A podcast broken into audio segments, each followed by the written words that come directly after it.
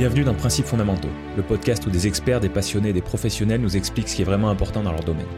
Si tu veux savoir sur quoi t'appuyer pour faire les bons choix et ne plus être perdu, tu es au bon endroit.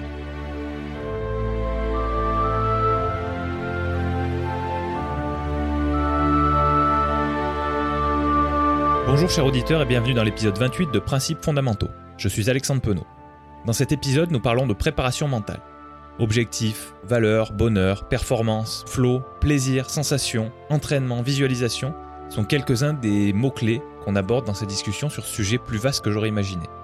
Mon invité est préparatrice mentale depuis 15 ans pour des sportifs, des chefs d'entreprise, des artistes, des étudiants et toutes sortes de particuliers. Plongez-vous maintenant dans ce monde à la fois complexe et extrêmement utile avec la préparatrice mentale Valérie Buisson. Merci Valérie de m'accueillir. C'est une première euh, pour moi. En général, on a, en général quasiment tout le temps pour le moment dans Principes fondamentaux, on enregistre euh, à distance, en visio. Et là, on est en face à face, donc euh, vous pouvez voir le beau cadre dans lequel on est. C'est très bien, c'est très chouette. Donc on est un peu expérimental. Donc ceux qui regardent sur YouTube, vous nous direz si, si c'est mieux que d'habitude, et ceux qui écoutent purement, si c'est pas trop dégradé par rapport à d'habitude, mais je pense pas. On, on, va être quand même dans des conditions très très respectables. Donc merci. Merci à toi. Je trouvais que c'était une bonne idée que tu viennes un peu euh, bah, dans mon univers parce que tu es quand même euh, à la campagne, à Aulois. Ouais. Et c'est vrai que quand on est dans notre milieu de vie, on se sent euh, bien et peut-être qu'on est plus à même à, à, à, te, à, te, livrer un petit peu plus notre quotidien. Ouais, bah, j'en doute pas. Je, je, suis pas inquiet pour ça. on va voir ce que ça donne.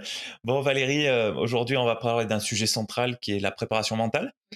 Mais on va certainement pas parler que de ça parce qu'en général, on prend des tangentes dans principes fondamentaux et on et on va là où la discussion nous porte.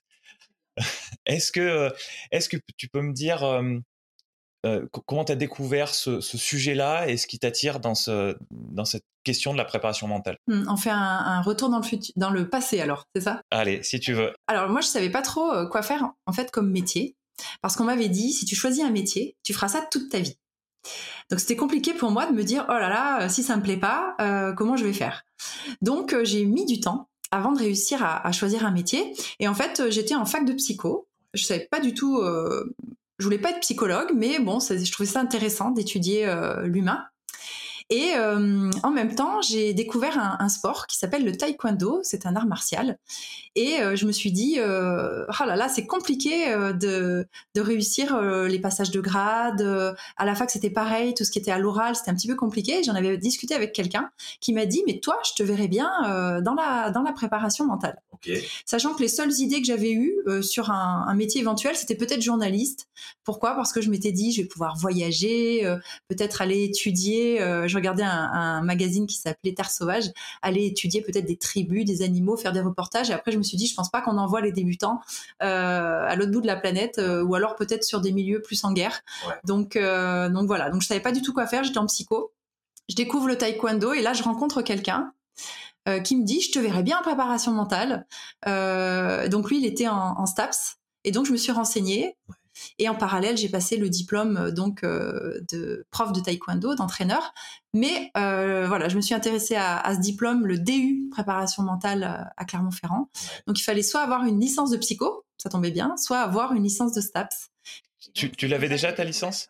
Euh, Oui, je l'avais. J'étais en master. D'accord, ok. Ouais, ouais. Donc tu avais ce qu'il fallait. Et alors, bon, on va, on va dire un petit peu ce que c'est quand tu dis euh, un DU de préparation mentale. Qu'est-ce que c'est la préparation mentale? Comment tu, vous le décrirez quand on ne sait pas du tout de quoi il s'agit mmh. Alors, il y a une définition, en fait, euh, de Jean Fournier, qui décrit euh, vraiment euh, la préparation mentale. J'ai une toute petite fiche parce que j'aurais pas euh, accroché un mot selon ce monsieur Jean Fournier. Donc, c'est un accompagnement d'une personne ou d'un groupe, on peut avoir aussi des, des, équipes, à développer leurs habiletés mentales, j'y reviendrai tout à l'heure, et aussi organisationnelles et cognitive dans un but d'optimiser la performance et euh, de promouvoir le plaisir et de favoriser l'autonomie. Donc il y a beaucoup beaucoup de choses dans cette définition.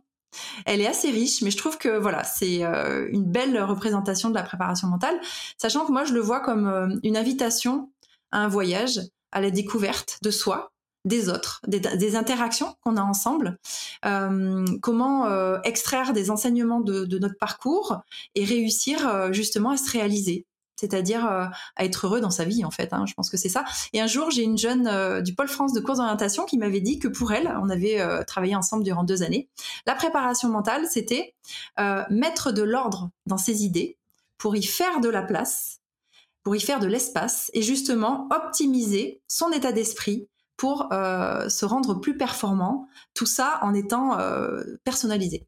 Donc ça fait plusieurs euh, pistes euh, pour euh, tes auditeurs, tes auditrices. Carrément. J'aime beaucoup ce que, ce que tu as dit, là, cette, cette personne là, qui faisait de la course d'orientation. Ça, me parle beaucoup le fait de, de faire du tri dans les idées et de et d'organiser comme on pourrait organiser un placard ou, et, en fait après ça devient beaucoup plus fonctionnel donc je, suppose que c'est un petit peu l'objectif de d'avoir un d'avoir un esprit d'avoir une pensée qui est plus claire et qui et, et, et voilà moins brouillonne et qui nous permet d'être d'être plus efficace quand on veut l'être c'est entièrement ça. donc déjà, c'est mieux se, connaître et ensuite déterminer ce qui nous rend heureux par rapport à nos valeurs et donc choisir des objectifs de vie et donc travailler là-dessus chaque jour, mettre en place ces objectifs pour justement eh bien être heureux. Hein. Je pense que c'est tout ce qu'on recherche. Et pour ça, donc on a des habiletés mentales. Alors une habileté mentale, c'est quoi? Euh, eh ben ça peut être euh, la motivation, ça peut être euh, la concentration, la gestion du stress, des émotions. Ça peut être euh, gérer les erreurs, savoir s'organiser, gérer l'anxiété.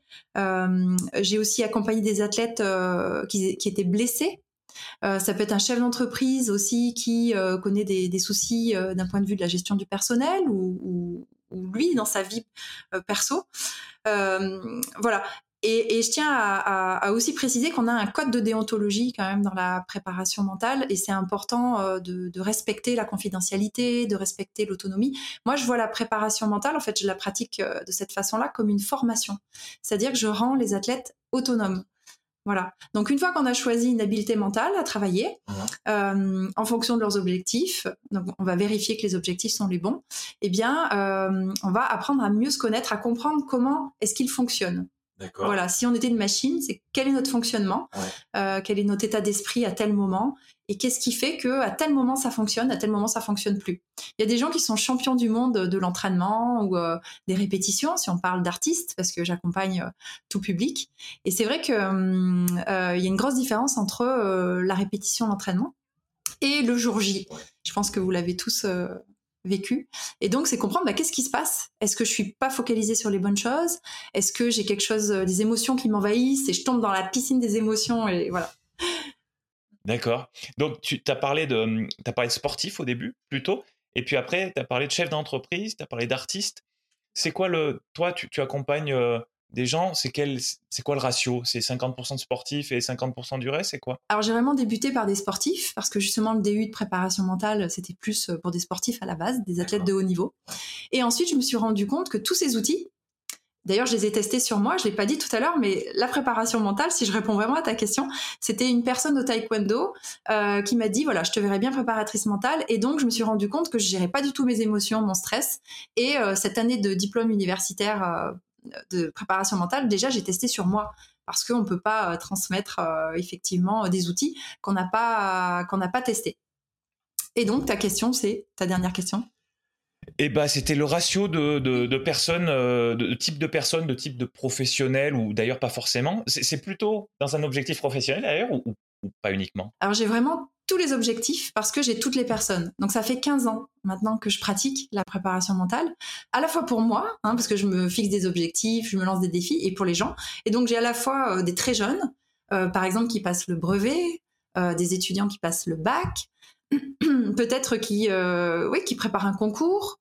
des gens qui passent le permis, donc là c'est aussi à n'importe quel âge, n'importe quel permis, des chefs d'entreprise qui ont des thèmes à partager avec leurs salariés, ou euh, simplement pour eux qui ont du mal à, parler en public ou à organiser leurs idées ou à, manager parfois. Mhm. Ils peuvent avoir des émotions ou des émotions qui ne sont pas forcément euh, adaptées, voire même de pas réussir à cibler euh, les motivations de, leurs salariés.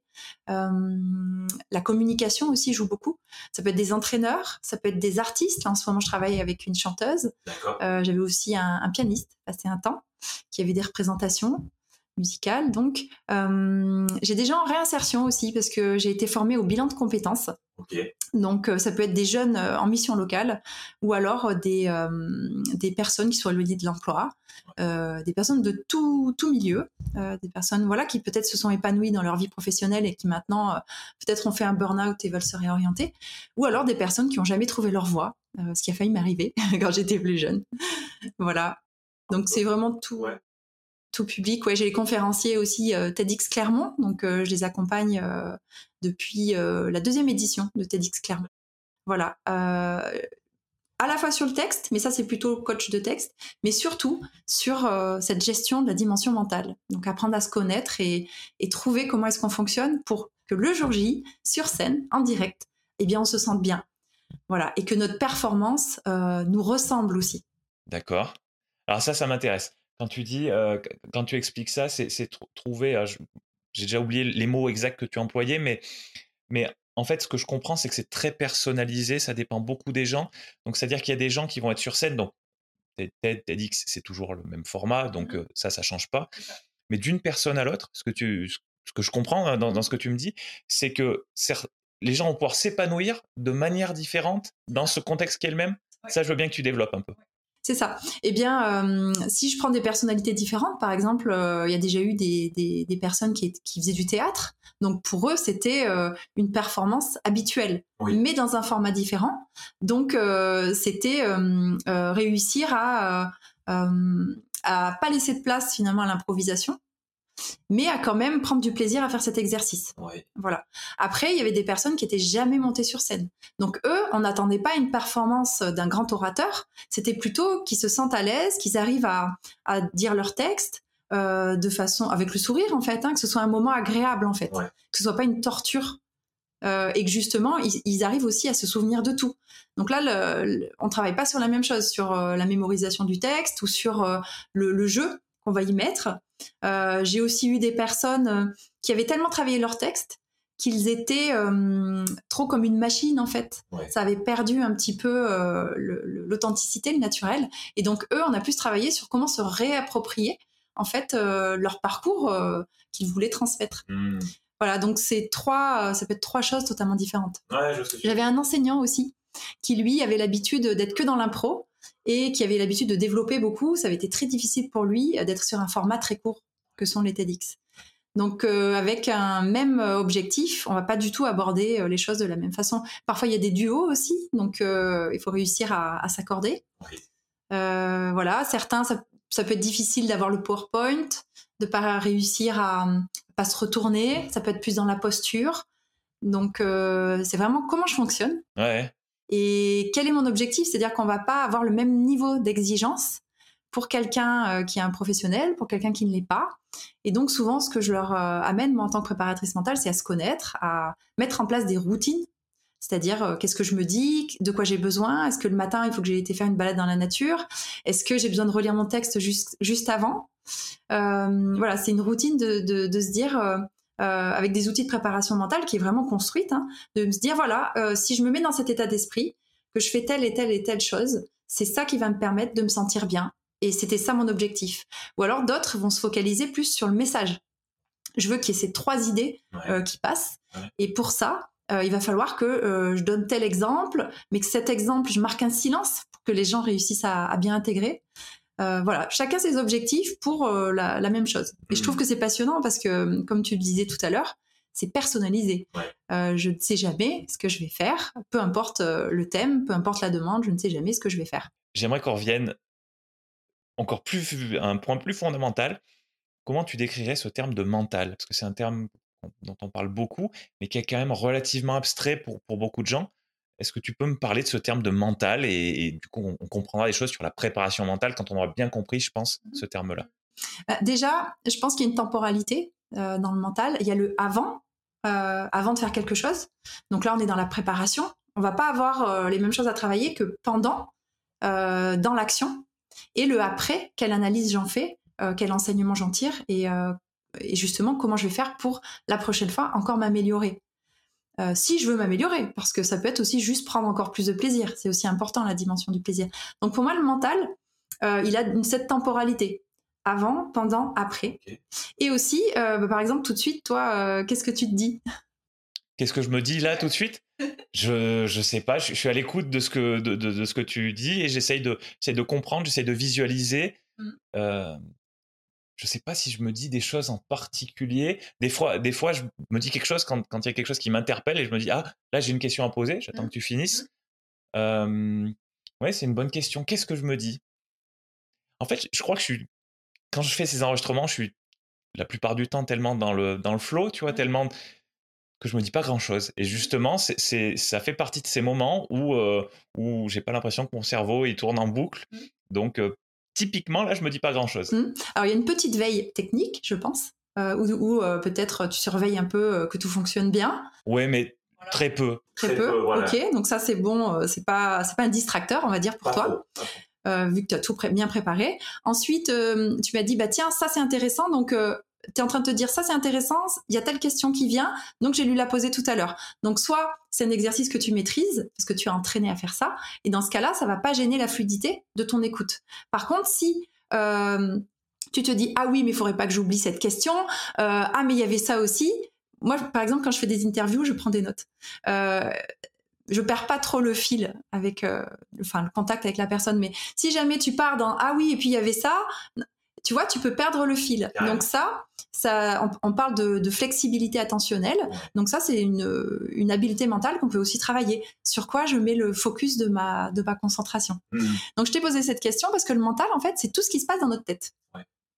Euh, et pas que, parce que euh, ça peut aussi être des ressentis. C'est-à-dire, euh, j'ai mal quelque part ou j'ai froid, et ça, ça va m'amener des pensées.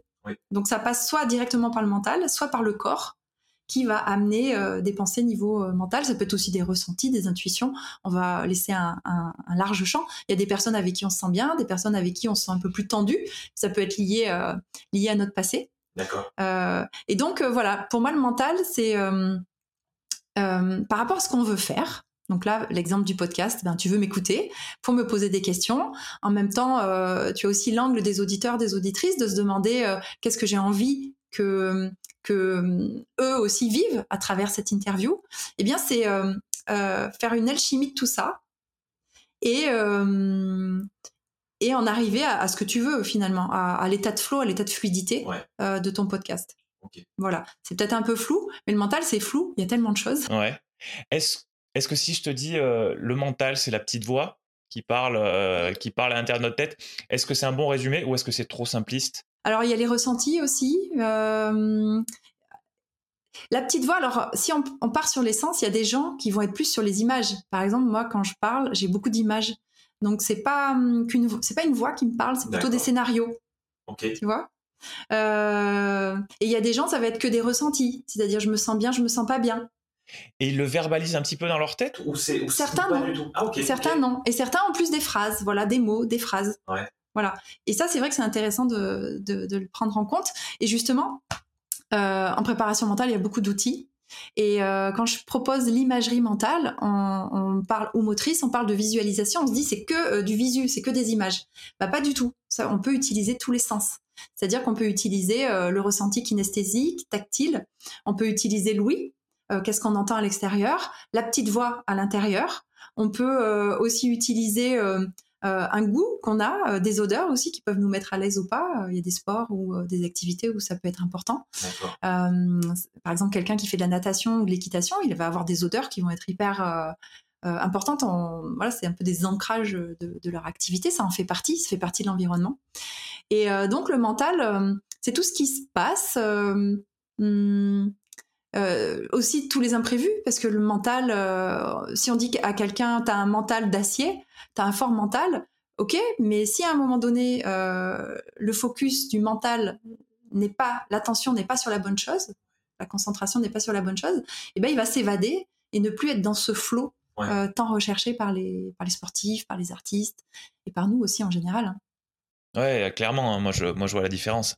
Je mmh. vois quand, euh, quand je suis j'ai pas besoin de forcer pour faire quelque chose qui, qui pourrait être vu comme une contrainte. Mmh. C'est magnifique. Mmh. Puis quand, je dois me dire, allez, il faut que je continue, il faut que je continue, c'est là que c'est dur. Et donc, cette recherche du flow, je pense qu'on est nombreux à, l'avoir, en tout cas ceux qui ont conscience de, cette composante-là. Et, toi, tu, insistes sur, le fait qu'effectivement, ça peut être un, ça peut être un objectif pour ces gens qui veulent, ceux qui veulent performer, parce que, parce que plus ils seront dans un état de flow, a priori, plus ils performeront, je suppose. Mmh. Et puis, et puis simplement par rapport à un terme que tu as employé tout à l'heure, je crois que tu as employé le terme d'être heureux. j'ai l'impression que quand on est dans un état de flow, on est plus ou en tout cas quand on regarde derrière nous et qu'on s'est dit waouh ça fait deux heures que je fais ça qui est utile pour moi et, j'étais bien et j'étais je pense que globalement on a un ressenti qui, doit être meilleur. Donc euh, oui et même euh, il y a beaucoup de personnes on entend et qui disent je me sens aligné euh, voilà c'est pas que dans, dans, des objectifs précis c'est aussi juste se sentir bien dans sa vie se sentir aligné avec son emploi, qui est en accord avec ses valeurs, qui est en accord avec ses choix de vie. voilà, le flow, c'est souvent un moment qui est très intense, euh, qu'on recherche après toute sa vie. Et avec la prépa mentale, justement, on crée des routines pour retrouver cet état de flow. Et après, c'est un état plus général où euh, j'ai envie de me sentir bien, de me sentir euh, dans la voie. Voilà, il y a des dimensions plus spirituelles où chacun, certains disent les planètes sont alignées pour moi. voilà. Mais moi, je le vois plus de façon plus concrète et plus terre à terre. C'est est-ce que les valeurs qu'on a, donc il faut savoir s'interroger sur quelles sont nos valeurs, euh, sont en accord avec nos objectifs, avec nos buts, avec ce qu'on fait quotidiennement. Et ça, c'est hyper important. Il y a beaucoup de burn-out qui viennent euh, de ça. Ouais, de ce désalignement entre les, entre les valeurs et le quotidien. C'est ça. Sachant que euh, bah, les valeurs, en plus, elles peuvent évoluer au cours de sa vie, donc c'est important de se poser des questions. Donc le mental, c'est aussi se poser des questions, mais se poser les bonnes questions et au bon moment. Ok. Il y a des mauvaises questions alors? Il y en a qui reviennent? Des mauvaises questions? Je pense pas, parce que les, mauvaises questions amènent aux bonnes. D'accord. Euh, en fait, en préparation mentale, euh, ce que je remarque en tant que euh, préparatrice mentale, c'est que souvent on se pose toujours les mêmes questions, voire des questions que d'autres personnes nous ont posées. Et on en oublie certaines. Donc, c'est ce qu'on amène aussi. C'est un peu un art de la questionologie, la préparation mentale, où on va poser des questions sous des angles différents avec euh, voilà des visions différentes. Hmm. Par exemple, j'ai déjà travaillé avec des athlètes, je connaissais pas du tout leur sport, et parfois mes questions un peu naïves vont amener, euh, qui sont pas du tout dans le jugement, qui sont pas du tout orientées euh, par rapport à mon expérience, parce que j'arrive à m'en détacher, vont amener à une réflexion qui va amener des éléments qui peuvent être intéressants pour la personne. Ça me parle beaucoup ce que tu dis là, parce que moi, dans Principes fondamentaux, c'est ça mon objectif, c'est d'arriver avec un regard neutre, le, le, le moins le moins expert possible, et justement pour poser ces questions naïves que les auditeurs qui n'ont pas préparé le sujet non plus peuvent se poser aussi. Mmh. Et, donc voilà, je vois vraiment ce parallèle entre ce que tu, ce que tu fais dans ton métier et ce que j'essaye de faire moi dans, dans ce podcast-là. Donc euh, bon, ça, ça, me parle et ça me, et ça me conforte encore sur, sur ce que je fais et sur le, sur le plaisir que j'ai à faire ça. C'est un peu comme un voyage. Hein. Euh, soit on a étudié le pays euh, de A à Z en se disant je veux voir ci, je veux voir ça. voilà. Après on a quand même la découverte qui fait que sur le moment c'est pas tout à fait pareil que ce qu'on avait prévu. Mais parfois partir à l'aventure au hasard, c'est aussi avoir un regard neuf et de justement pas choisir d'angle de vue, d'être ouvert à tous les angles qui s'offrent. Ouais. Bah moi c'est plutôt cette aventure là qui me parle et je sais que je sais qu'il y, a des gens qui sont vraiment à l'opposé de ça. Et voilà. Mais c'est bien justement qu'il y, ait cette complémentarité et que, du coup on puisse proposer des, choses aux auditeurs qui, sont curieux. Parce que c'est ça, je, pense que Principes fondamentaux, c'est avant tout un, podcast pour les curieux, parce que chaque épisode n'a rien à voir avec le précédent. Euh, et, voilà, ceux qui aiment, ceux qui aiment se laisser porter euh, comme ça, comme moi j'ai aimé le faire pendant des années en tant qu'auditeur, euh, bah je, j'espère qu'ils s'y retrouvent euh, dans mes questions naïves justement et, avec mes experts en face qui, qui répondent. Et, dans le meilleur des cas, en fait, ce que j'aime faire, euh, je le recherche pas à tout prix, mais, mais, euh, mais ce qui me plaît le plus, c'est quand j'ai mon expert en face de moi qui réfléchit un petit peu avant de me répondre, tu vois, parce que, euh, parce que justement, je lui ai posé une question qui s'est pas posée depuis longtemps. Et, ça, j'aime bien. Mmh. Ça, j'aime bien. Euh, J'ai plein de choses à ajouter. Hein. Ah ben vas-y, vas-y, enchaîne, enchaîne. bah, souvent, moi, une question qu'on me pose, c'est euh, est-ce que le mental, euh, travailler sur son mental, ça sert pour tout? À la fois dans, dans, la vie sportive, professionnelle, dans la vie personnelle. Donc toi, c'est quoi ton avis sur ce mental? Et, souvent, il y a des gens qui essaient de me dire, comme un peu en prépa physique, qui me disent ça doit être 50% dans cette discipline, 0% dans une autre, 100% dans une autre. Et ça, voilà, je voudrais avoir ton avis. Ouais, alors, je, faut, que je réfléchisse à ça, mais, mais, mais mon premier instinct me dirait que si, si ton mental est équilibré, apaisé, aligné, je ne sais pas quel terme t'aimerais employer, mais si c'est le cas, ça va servir pour tout. De la même manière, je vais faire un parallèle. Je, réfléchis là au fur et à mesure, hein, donc si je dis une bêtise, il ne faudra, pas m'en vouloir. Mais de la même manière que si le corps est en forme et bien préparé, évidemment dans le sport ça va servir, parce que le sport c'est quand même le domaine où on se sert beaucoup de son corps, mais mais dans sa vie de tous les jours, ça va, ça va te servir. Si t'as pas, si pas mal au dos, euh, euh, tu vas, tu vas vivre plus sereinement, euh, tu vas travailler plus efficacement, tu, tu, vas être moins distrait. Justement, tu parlais tout à l'heure des sensations qui pouvaient arriver dans le mental, donc tu vas être moins. Donc je pense que pour le, le mental, de la même manière que le corps, quand il est en forme, pour employer un terme un peu générique, je suis convaincu que ça sert partout. Ouais, ben merci, merci Alexandre. Parce que justement, je voulais en venir là.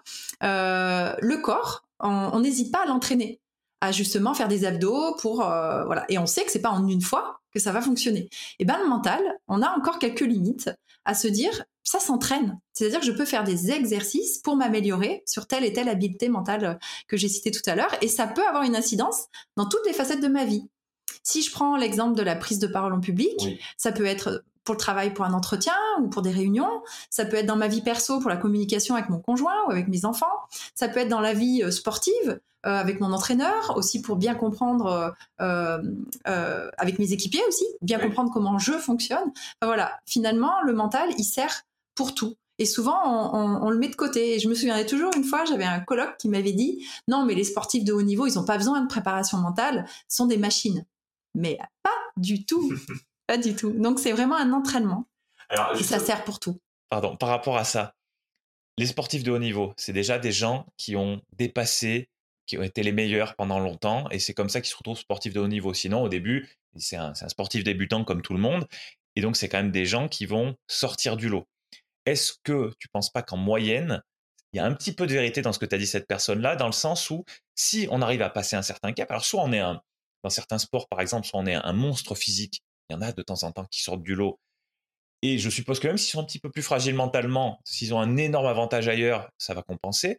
Mais pour la grande majorité des gens, ils sont déjà certainement un peu au-dessus physiquement. Est-ce qu'ils ne sont pas déjà aussi un petit peu au-dessus mentalement en termes de, en termes de, tu parlais de mental d'acier par exemple. Euh, voilà, c'est la question que je me pose, tu veux, par rapport à cette remarque que tu as fait. Ce, Alors, ce qu'il y a, c'est que le, degré d'expertise, euh, enfin d'exigence pour euh, performer à très haut niveau, il est très très très élevé. Donc même s'ils ont appris à se connaître dans leur discipline, qu'ils ont développé par exemple la motivation de s'entraîner tous les jours, qu'ils ont développé par exemple euh, la gestion euh, des émotions dans certains types de compétitions, on prend l'exemple de sportifs, eh bien plus ça va aller, plus le niveau d'exigence va être élevé. Donc il y a un moment où euh, bah, ça peut bloquer parce que ils vont au JO et ben ils vont complètement passer à côté de cette compétition parce qu'ils ne se sont pas préparés mentalement à, à cette à cette compétition, à mmh. cette exigence. Donc, euh, je pense qu'il n'y a pas. Hum, ça dépend des exigences de la, de la situation, en fait. Euh, des exigences des imprévus, euh, de, de l'enjeu, de la pression. voilà. Et, et, ce que j'ai remarqué, c'est que parfois on se connaît dans une discipline et on se connaît pas dans une autre. Ah oui, ça, ça se transmet pas trop bien. Quelqu'un qui, qui, qui, est un sportif de haut niveau, donc qui quand même a l'habitude de l'adversité, il peut se retrouver en difficulté dans, dans un domaine euh, autant que n'importe qui. C'est ça. Exactement, parce que soit il n'aura pas pensé à transposer, soit ben c'est pas du tout, euh, il, il est pas du tout dans le même état d'esprit. Voilà, parce que sportif de haut niveau, ça fait longtemps qu'il fait son sport, il a l'habitude des règles, et peut-être que les règles sont totalement différentes dans un autre domaine, et là il est complètement perdu. Ah ouais. Donc pour moi, euh, je pense qu'il n'y a pas de, de, niveau de mental élevé ou bas en fait, c'est suivant ce qu'on veut faire qu'est-ce qu'on doit développer. Souvent, je demande, je demande aux gens euh, quelles sont leurs, leurs forces, euh, parce qu'on a des forces tous, et euh, plutôt innées, je pense. Ensuite, on en a qu'on a réussi à acquérir au cours de notre vie.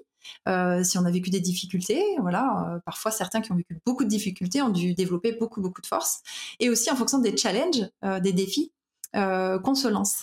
Et euh, un sportif, euh, par exemple, qui est athlète de haut niveau, parce que c'est juste un titre hein, finalement, voilà, il performe, mais qui n'a jamais connu de défaite et qui se retrouve à un moment donné avec un adversaire un peu plus complexe, qui gagne tout le temps, ça peut complètement le perturber. Et là, le mental, même s'il est fort, par exemple sur sa concentration, bah, sur la gestion de l'adversité, si ça se trouve, il sera, il sera nul. Et, donc, ça va impacter sa performance vraiment. Ouais. Donc là, là, par exemple, l'exemple que tu donnes, c'est différentes habiletés mentales, il peut, il peut être très fort sur une et moins fort sur l'autre. C'est ça. Et en fonction des conditions, de la pression, ça peut tout changer. Oui, ok. Tu peux me les reciter, les habiletés mentales, parce que c'est un terme que tu as employé plusieurs fois. Tu as dit que tu les avais cités tout à l'heure, mais ça fait pas de mal, je pense, d'en remettre une. En fait, il y en a beaucoup. Euh, c'est tous les thèmes que je peux travailler en fait euh, avec les, les, personnes. Donc ça peut être la concentration. Ouais. Donc c'est sur quoi je mets le focus. Ça peut être la motivation comment rester motivé de A à Z dans un projet. L'organisation aussi qui est importante. Ça peut être tout ce qui est gestion de l'erreur, l'anxiété, euh, la gestion du stress, des émotions. Euh, il y en a beaucoup. Ça peut être euh, quand on est en réathlétisation. Ça peut être. il y en a vraiment beaucoup. D'accord, d'accord. Anxiété, La confiance aussi. Je suis en train de penser. C'est vrai que c'est un thème qui revient quand même souvent. L'estime de soi, la confiance en soi. C'est-à-dire que même un athlète de très haut niveau, un chef d'entreprise euh, voilà, qui est affirmé, son entreprise marche bien, peut à un moment donné avoir des doutes, euh, remettre en cause euh, ses capacités, ses compétences, peut développer un syndrome de l'imposteur, pourquoi pas. Et voilà, donc il y a beaucoup, beaucoup de choses qu'on peut travailler. Ça peut être la cohésion aussi, ça peut être, là je travaille beaucoup avec les attentes mutuelles dans, dans les groupes, ça peut être la communication avec, avec un, un entraîneur, avec un équipier, avec euh, son collègue, avec son conjoint. Voilà. Ouais, ouais donc c'est quand même très vaste. c'est vaste.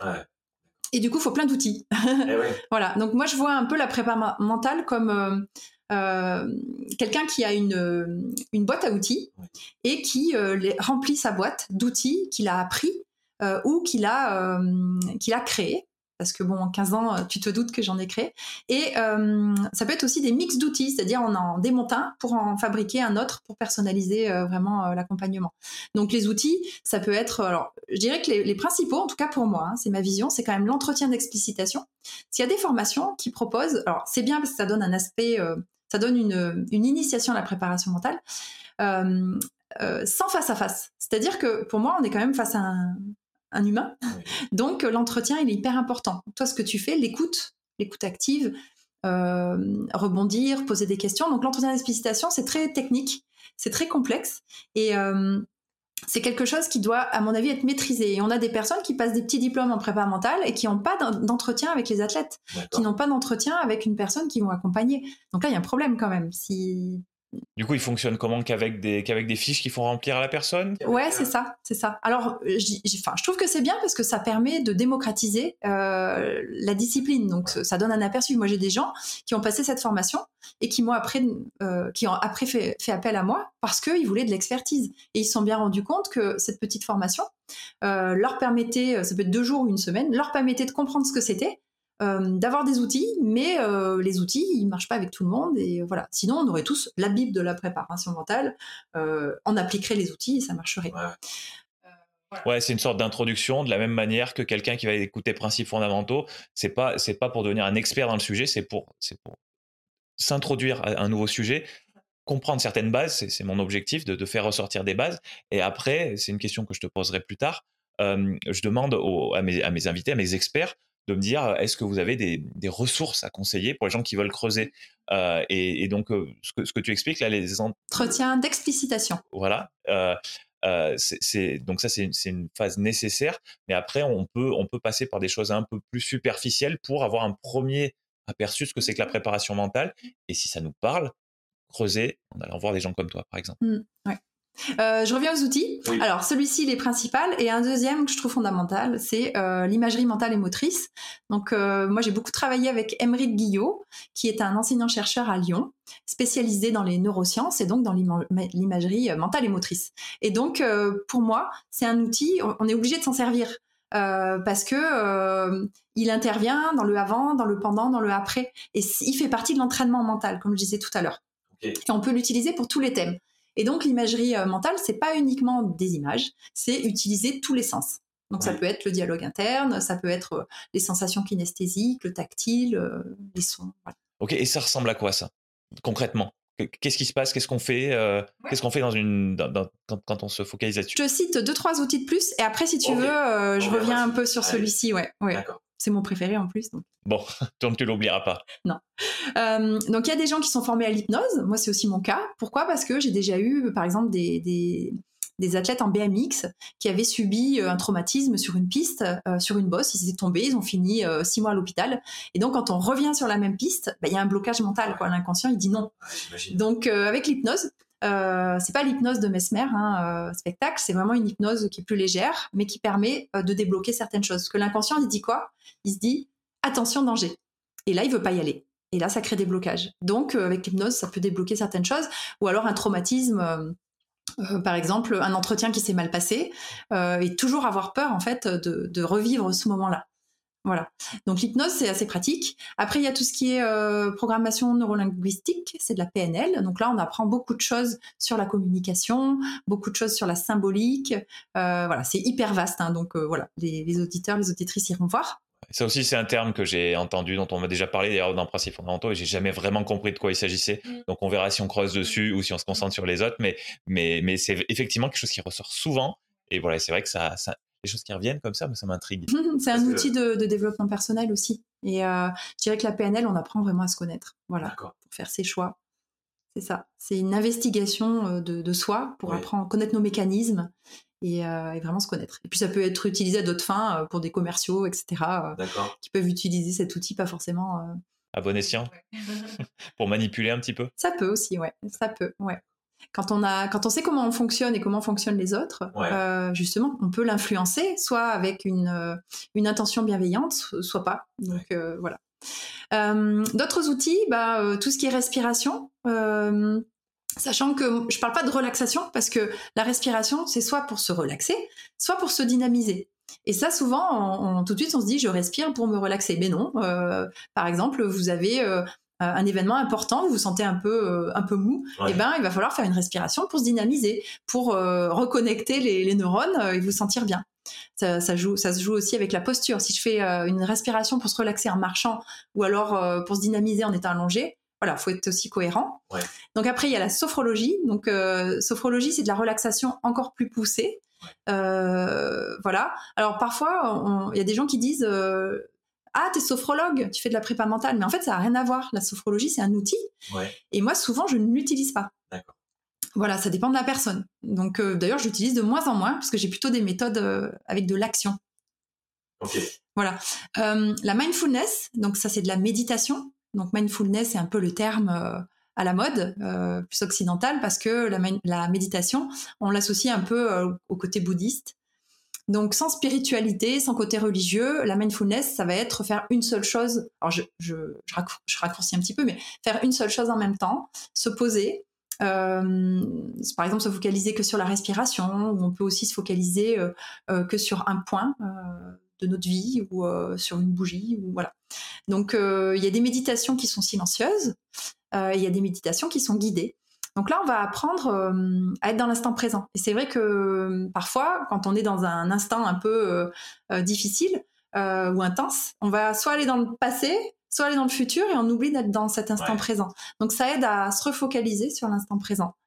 Voilà. Après, y a, pour des gens, ça peut avoir des effets thérapeutiques aussi.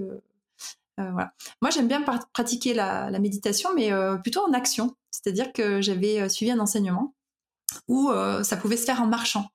J'aime bien être en double tâche et j'ai remarqué que pour les gens qui bougent beaucoup, ça peut être intéressant aussi euh, de pratiquer plutôt euh, en dynamique. Ouais, ça, me parle moi aussi. Je, j'écoute beaucoup de podcasts et j'écoute jamais de podcasts assis dans un fauteuil. Hein. Je, c'est toujours en marchant ou en faisant des tâches ménagères ou donc ça me parle aussi. Mmh bon, après, il y a plein plein d'autres outils. Il y a des gens qui utilisent beaucoup de questionnaires. Euh, qui interprètent les résultats. Voilà. Euh, moi, il m'arrive euh, de demander à quelqu'un, bah, niveau physique, à combien tu t'évalues, niveau mental, niveau technique, niveau tactique, niveau social. niveau familial. J'essaie de prendre les gens aussi vraiment dans leur globalité. Parce que je me suis rendu compte que même si on s'est préparé pour un événement, imaginons la veille, ça se, ça se, passe mal avec son conjoint, sa conjointe, et eh ben ça peut mettre en l'air toute la préparation parce qu'il y a une émotion qu'on n'avait pas prévue qu'on n'avait pas réfléchi comment mettre de côté ça euh, juste pour euh, être dans l'instant présent pendant un moment. Mmh. Euh, voilà. D'accord. Donc après, moi, j'essaie de créer des outils aussi en utilisant beaucoup de cartes. c'est une pédagogie un petit peu que j'ai développée. Euh, où j'utilise euh, des cartes. Voilà, alors ça peut amener à des thèmes. Euh, il peut y avoir les cartes des forces, des valeurs, des cartes qui sont juste illustrées, qui vont nous amener à, voir les choses justement sous un autre angle, ou qui vont nous, nous aider à, utiliser un autre sens aussi, pourquoi pas, de, dans notre pratique. D'accord. Quand tu dis un autre sens dans notre pratique, c'est-à-dire notre euh, canal sensoriel. Par exemple, si j'étais plus focalisée sur euh, la vision, j'avais peut-être oublié que euh, le kinesthésique était important dans ma discipline. ça peut m'apporter quelque chose. Juste un exemple, j'avais travaillé avec quelqu'un qui faisait de l'escalade. Et en fait, voilà, elle était hyper douée en entraînement, championne du monde, mais alors dès qu'il y avait une compétition, c'était compliqué. Et en fait, je lui ai demandé, mais sur sur quel canal sensoriel tu te focalises? Et donc, elle m'avait dit, quand je suis en entraînement, je suis sur la, la vue, la vision, et le kinesthésique, c'est-à-dire les ressentis de mon corps. Et quand je suis en compétition, je suis sur la vue, et là, gros blanc, elle me dit, et en fait, je, ne sais pas sur quoi d'autre je suis. Ah je crois que je suis en train de me parler. Alors, je suis sur Louis, en fait, où je me parle, j'essaie. Euh, euh, voilà. En fait, c'était plus du tout les mêmes canaux sensoriels qu'elle utilisait pour être focus, pour, euh, pour pratiquer sa mmh. discipline. Et ben, rien que de prendre conscience de ça, on s'est entraîné a justement aussi en compétition utilisé les mêmes canaux sensoriels, donc la vue et les ressentis du corps, et ça a tout changé. Elle a réussi euh, à performer comme à l'entraînement. Voilà. Donc c'est pour ça que c'est important ces, canaux sensoriels. Ouais, ouais, j'entends bien. D'ailleurs, c'est la PNL qui les a mis euh, en lumière. On appelle ça le VACOG. Euh, visuel, auditif, K c'est kinesthésique, le O c'est olfactif et j'ai gustatif. Alors il y a des disciplines où j'avais accompagné aussi pour les Olympiades des métiers euh, des personnes euh, euh, qui faisaient ce, challenge. Donc il pouvait y avoir coiffure, comme carrosserie, comme paysagiste, comme cuisinier, voilà. Et bah, suivant les métiers, par exemple cuisinier, ben, le, le gustatif, l'odorat, c'est important. Et on n'y pense pas toujours. Et on peut se préparer mentalement à réussir une épreuve de cuisine. Bon, c'est bon à savoir. Je pense pas que ça sera mon premier objectif, mais, euh, mais, mais, pour certains peut-être. Euh, à quel point est-ce que ta discipline, ce que tu fais, ça se rapproche de euh, quelqu'un qui va être un psychothérapeute? À quel point est-ce que ça va se rapprocher d'un terme un peu fourre-tout? Et peut-être d'ailleurs que tu, tu, te mets dedans de ces termes de coach de vie de voilà. Est-ce que que tu es un peu entre les deux? Est-ce que tu es très proche de l'un ou, pas du tout? Alors j'essaie de différencier tout ça. C'est vrai que le panel est hyper large il y a les psychiatres, les psychologues. Donc là, on est plus sur des études euh, sur le monde médical avec euh, un diplôme à passer. C'est très réglementé. Euh, la préparation mentale, c'est en train d'évoluer. Donc tout le monde peut être préparateur mental. Voilà, c'est, oui, il y a des diplômes, mais il y a des formations, il y a des diplômes universitaires. Et là, l'État n'a pas encore régulé. C'est-à-dire qu'il n'y a pas de c'est pas inscrit euh, au RNCP, il n'y a pas une fiche. Voilà. Donc c'est pour ça, quand vous allez voir un préparateur mental, demandez-lui quel diplôme il a, quelle formation, quels outils il utilise. C'est super important parce que c'est pas justement euh, réglementé encore, mais ça devrait l'être normalement euh, à l'avenir. Ouais. voilà, parce qu'il y a un code de déontologie. Et comme je vous l'ai expliqué, on prépare les gens mentalement avec des outils. Après, imaginons, euh, j'accompagne euh, quelqu'un et là, la personne me dit, euh, oui, ce qu'il y a, c'est que moi, je suis anorexique, par exemple. Donc là, on est plutôt dans le domaine du médical. Donc moi, ce que je vais dire, c'est orienter vers un psychologue ou vers un psychiatre. Donc on peut aussi travailler en parallèle. On peut travailler à côté. Le terme de coach, il n'y a pas si longtemps que ça, il n'y a pas vraiment de diplôme. Maintenant, il y a pas mal de formations. Maintenant, il y a beaucoup de formations très sérieuses. qui amènent à ce, à ce, titre, on va dire, de coach. Mhm. Et il y a des personnes qui ont rien, c'est-à-dire ils disent allez, je vais être coach de vie, euh, je sors ma baguette magique et euh, je sais comment je vais faire. Donc attention euh, de bien vous poser des questions, c'est quoi Enfin, si je m'adresse à quelqu'un, donc oui, il faut que le courant passe bien, mais est-ce qu'il a fait quoi comme formation? Voilà, c'est pas seulement une expérience de vie, c'est aussi, je sais qu'en prépa mentale, on s'intéresse aux neurosciences, on utilise la psycho, on utilise beaucoup de choses, mais on n'est pas des professionnels de santé, donc il faut bien séparer tout ça. Ouais. Et la thérapie, bah, la thérapie, euh, souvent, ce sont des gens qui sont spécialisés euh, dans, un outil. En particulier, il y a hypnothérapeutes, des, des euh, thérapeutes qui sont spécialisés dans, je sais pas moi, tous les enfants. donc, ça, peut être des publics différents ou des, outils qui vont vraiment s'approprier. Et c'est voilà, c'est leur outil principal. Donc, donc, vous utilisez certains outils en, commun, mais mais il y a T'as as pas mal insisté sur le fait de la formation, justement. Pour le code de déontologie. Voilà. Ok. Et, ce code de, déontologie, c'est quelque chose qu'on signe, c'est quelque chose qu'on placarde quand on reçoit mmh. quelqu'un. comment est-ce que quelle est ta relation, enfin, mmh. et celle de tes collègues, hein, avec ce code de, déontologie et comment un, un, ça comment d'ailleurs un patient? Alors, euh, moi, je dis plutôt un client. Euh, et parfois, je parle de patient parce que je fais aussi de la thérapie à côté. D'accord. Voilà. Mais je différencie les deux. Par exemple, euh, si je dois te décrire une séance, donc, en principe, j'ai eu la personne au téléphone. et j'essaie de m'assurer que la demande vient d'elle. Voilà, parce que si c'est si c'est quelqu'un qui a dit bon bah va faire une séance, voilà, j'essaie parce que c'est important. La personne ne va pas s'engager à 100% si ça vient pas d'elle. Évidemment. Voilà. Donc déjà j'essaie de voir ça, j'essaie de poser des questions. Est-ce que vous avez déjà fait un travail mental ou psychologique, etc. avec qui éventuellement? Quels outils vous aviez utilisés? Donc j'essaie de voir un petit peu ce qui été fait et je leur demande leurs objectifs, voilà le, thème qu'ils veulent travailler. Et ensuite sur une première séance qui va être normalement plus longue, je vais vraiment euh, euh, faire un entretien donc d'explicitation euh, où je vais d'abord moi prendre la parole, je vais leur dire voilà ma façon de fonctionner. C'est-à-dire que on va pas se voir par exemple 10 séances pour tel thème. Pourquoi? Parce que je sais pas du tout ce thème si vous l'avez déjà travaillé ou pas. Je sais pas l'entraînement qu'il vous faut en fait. c'est comme si en fait un préparateur physique allait faire un, un test physique aux gens et après cibler de travailler telle ou telle chose. On va pas faire faire euh, le haut du corps à quelqu'un qui a déjà le haut du corps développé ou que ça lui sert à rien dans sa discipline. D'accord, ouais. Donc, euh, je vais vraiment voir avec la personne euh, quels sont ses objectifs et qu'est-ce qui peut lui faire défaut d'un point de vue mental ou qu'est-ce qu'il veut perfectionner parce qu'il atteint un, niveau supérieur? Voilà, c'est pas obligé d'avoir un problème. Hein. C'est-à-dire que le mental, on peut juste vouloir l'améliorer ou le transposer ou mieux comprendre comment on fonctionne, etc. donc, parfois, je vais voir des personnes une fois par mois pendant un an. Parfois, je vais les voir deux fois parce que finalement, c'était juste un petit réglage. Et juste, on a juste sorti le petit outil, on a mis un coup de vis et c'est bon. Ouais. Et ça, c'est eux qui le ressentent ou c'est, ou c'est toi qui les aides à juger si c'est bon? Et eh bien justement, euh, je leur donne des exercices à chaque fois. Donc, euh, imaginons qu'on veut travailler la concentration. Donc, c'est euh, sur quoi je dois focaliser mon attention. sur, par exemple, à chaque fois que ça se passe bien, la personne, ça la perturbe et et justement, voilà, elle n'arrive plus à rester dans le flot. Ou alors c'est toujours le avant qui est une torture.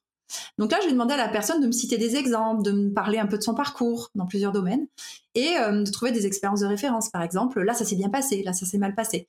Et après, je vais leur proposer des exercices qu'on va tester vraiment sur le terrain, sans moi, ils se débrouillent. et donc, ils peuvent revenir un mois après ou alors une semaine après, ça dépend. Est-ce que l'exercice euh, peut être euh, fait tous les jours ou est-ce que c'est quelque chose qui se fait que sur un, certain événement? Et donc euh, finalement, il n'y a pas de règle pour moi en tout cas dans ce que je pratique. C'est-à-dire que on peut travailler sur le même sujet sur 20 séances ou sur une et ça dépend. Voilà. Donc c'est difficile pour moi de dire ça dure un an, ça dure un mois. bah moi le but c'est de que les gens soient autonomes donc c'est de voilà je leur donne les outils on les personnalise je leur explique comment s'y prendre pour s'entraîner une fois qu'on a compris comment ils fonctionnaient. Et après, je les lâche dans la nature et ils se débrouillent. et parfois, j'ai des personnes qui reviennent cinq ans plus tard et qui me disent, ben, tu vois, ça, euh, c'est bon maintenant. Par contre, ça, euh, ben, j'arrive pas là. J'arrive pas à trouver un petit levier euh, pour m'améliorer de ce côté-là. Est-ce que tu peux me décrire ce qui te plaît vraiment dans, ta pratique de, la préparation mentale? Ce que toi, en tant que préparatrice mentale, ce que tu ressens, ce que tu, ce que tu vis et ce, qui te donne envie de continuer euh, depuis, euh, depuis 15 ans? Mmh. Beaucoup de diversité, parce que j'ai affaire à, des personnes euh, totalement différentes. Mmh. Beaucoup d'authenticité, d'altérité. C'est quoi le terme que tu viens d'employer? Altérité, c'est chacun est différent en fait, et, et c'est accepter qu'on soit différent. Ouais. Voilà, ne pas vouloir euh, se, se, conformer en fait euh, aux autres. Euh, un tel fait comme ça, pourquoi moi j'y arrive pas? Bah, Peut-être parce que tu fonctionnes pas comme lui, donc il faut que tu, tu comprennes comment tu fonctionnes pour bah, faire différemment en fait. Il y a toujours plusieurs façons de faire. Ce que j'aime, c'est ouais, ces rencontres. Moi, ça m'enrichit aussi vraiment sur des parcours de vie, sur ça me donne beaucoup de joie en fait. C'est en fait ça me recharge, c'est beaucoup d'énergie. Ça me donne beaucoup d'énergie euh, que d'accompagner ces personnes et beaucoup de réflexion. C'est-à-dire que je dois réfléchir, euh, je dois créer euh, des façons d'accompagner. Et vu que mes séances ne se, ne se, ressemblent pas. Donc je, c'est un inconnu permanent en fait. C'est comme un voyage. C'est pour ça que je fais le parallèle euh, parfois avec le voyage. J'ai l'impression de partir dans un nouveau pays euh, et de rencontrer euh, voilà une nouvelle culture, une nouvelle façon de fonctionner, des centres d'intérêt différents. Et donc pour moi voilà, chaque accompagnement c'est un voyage. Je pense que je peux le, le, dire comme ça. Et dans un voyage, eh ben on crée, on s'adapte, on essaie de comprendre la personne et euh, le but, c'est que la personne soit heureuse et soit en joie, et moi aussi. Voilà. Et tu as des, tu as beaucoup de retours de ces personnes euh, quand, quand, elles ont passé un cap, quand elles réussissent quelque chose? Elles reviennent vers toi, elles te, elles te, elles te partagent ça, ou, euh, ou en fait c'est comme dans certaines disciplines, quand tu as bien fait ton travail, tu revois plus les personnes et voilà, comment ça se passe pour bah, toi? J'ai les deux possibilités, enfin ouais, les deux cas de figure, c'est-à-dire il y a des personnes euh, avec qui ça a super bien fonctionné euh, dès le départ ou euh, où, on a mis du temps. Et dans ce cas-là, soit j'en entends plus parler parce que voilà, c'est réglé, c'est-à-dire, et moi j'en suis très heureuse, soit ils me recontactent plusieurs années après pour travailler sur autre chose. Après, j'ai des personnes aussi qui me recommandent, donc ils m'ont pas forcément fait de retour. Par contre, ils m'ont recommandé, ils m'envoient, ils m'envoient des, des gens. D'accord. C'est quelque chose qui compte pour toi? Ce, ce, ces retours positifs des gens ou est-ce que tu es détaché de ça? Alors, ce que je veux, c'est euh, que je, serve à quelque chose, être utile. Tu vois, c'est une quête de sens pour moi. Euh, je veux vraiment apporter quelque chose aux gens. Donc, quand moi déjà je suis satisfaite de ce que j'ai apporté, je me dis bah voilà, j'ai tout fait quoi. Alors mmh. parfois, je peux orienter vers quelqu'un d'autre ou orienter sur des formations. voilà, si je me dis qu'il faut creuser un peu plus. Mais oui, ça me fait très plaisir. Euh, maintenant, euh, l'objectif, c'est que la personne soit contente. c'est vraiment ça le plus important.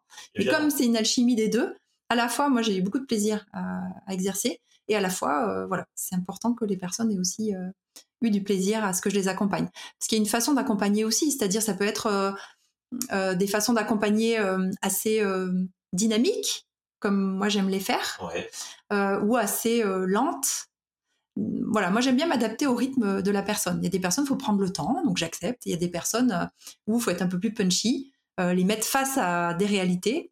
D'ailleurs, j'ai créé un, atelier, euh, une conférence. Donc c'est conférence expérience et c'est transposable en atelier sur le déclic impact. Pourquoi? Parce que dans mes séances, ce que j'aime beaucoup apporter, c'est des déclics, des prises de conscience. Et, euh, et, pour moi, ça, ça passe par euh, bousculer un petit peu la personne. Quand elle est prête, voilà, euh, on le sent aussi. Hein, on se dit là, je vais attendre un petit peu avant de lui faire faire cet exercice. et voilà, c'est vraiment créer ce déclic-là chez la personne. Et donc ma conférence, en fait, je, je propose un défi à relever. pour que ça crée une prise de conscience. Et comme relever un défi, ça met un peu en stress, ça, met, ça amène des émotions. On ne sait pas comment on va fonctionner euh, eh bien, j'amène justement des outils de préparation mentale à toutes les personnes qui assistent à l'atelier ou à la conférence. Euh, donc c'est euh, pour, pour, ça que c'est expérience. C'est une conférence expérience parce que je leur fais vivre la préparation mentale avec une connaissance de soi, de l'autre et des, des, choses à mettre en place. Je peux pas en dire plus parce que justement, c'est un peu. là, tu nous as bien teasé là. c'est de l'inconnu finalement. Euh, et j'ai envie de dire que bah, pour apprendre à se connaître, c'est se challenger, c'est se lancer des défis. C'est rare qu'on aille voir un préparateur mental euh, euh, juste comme ça, si on n'a rien à faire de spécial en fait. Voilà. Et aussi, j'ai pas parlé de la thérapie. je ne l'ai pas assez développé tout à l'heure. Je pense qu'en thérapie aussi, on va souvent dans le passé. Et c'est vrai que moi, je peux aller dans le passé pour aller chercher des éléments, mais je vais pas aller me perdre dans ces couloirs du passé et y rester en fait. Pour moi, c'est je vais chercher des éléments, je les ramène au présent et je m'en sers pour le futur. Et il y a des thérapeutes qui sont que dans le passé, guérir l'enfant intérieur, etc., ou qui sont que dans le, dans le, futur, la réussite.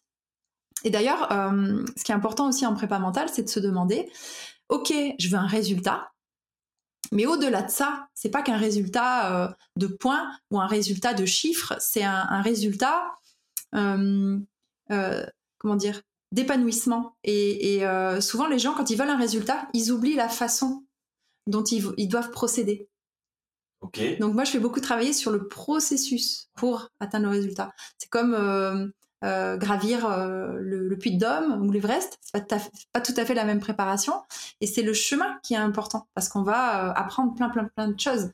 Et même si on n'arrive pas au bout, eh ben on, aura réussi à acquérir beaucoup de choses. Et la préparation n'est pas la même. Ouais, c'est très clair. Et ça me parle beaucoup cette et c'est un peu pour ça que je te posais la question avant, c'est-à-dire à quel point est-ce que ça compte pour toi ce, ces retours positifs qu'on peut te faire à la fin, parce que ce, cette question du process par rapport à l'objectif atteint, c'est une question qui, qui, qui, me parle beaucoup, que je me mmh pose beaucoup depuis quelques temps, et, ce qui semble vraiment ressortir dans, tout ce que je vois, dans tout, et puis même un peu dans mes expériences, c'est que l'objectif, ça donne une, direction, on va dire, mais, mais qu'après, il faut essayer de s'en détacher et qu'il faut se focaliser sur le process et que c'est là en fait où on a, on a beaucoup à gagner. Et ce que tu, ce que tu me décris là, ça, ça correspond vraiment à, à, cette, à ces expériences que j'ai récemment. Et donc, donc ça, me, ça me fait plaisir si tu veux que tu insistes dessus parce que ça me, ça me parle beaucoup. Ouais. Et le fait que quelqu'un soit content et que j'ai un retour positif, c'est hyper éphémère. Pourquoi? Parce que euh, je peux avoir deux personnes qui ont la même demande, je vais pas faire la même chose euh, parce qu'ils vont pas fonctionner pareil. Donc c'est vraiment une recherche toujours, on va dire du meilleur itinéraire si on reprend l'image euh, des voyages, meilleur itinéraire pour que la, personne arrive à, faire ce qu'elle veut. Donc moi je me remets toujours, alors je suis contente, voilà, c'est un moment partagé. Mais je, je, sais pas parce que c'est pas acquis en fait. C'est-à-dire que chaque fois c'est vraiment un renouveau. C'est un renouveau, ouais. Euh, et, aussi, euh, moi j'aime bien tester tout sur moi. Pas, pas parce que euh, justement je me dis que les gens vont fonctionner comme moi, c'est vraiment pas le cas, mais parce que je me remets en question. et j'essaie de trouver des nouvelles astuces, des nouvelles façons d'apprendre à se connaître. Par exemple, je me suis lancé le défi de marcher sur les braises, voilà. Je me suis lancé le défi, ça c'est encore physique, mais de, de rentrer dans l'eau glacée.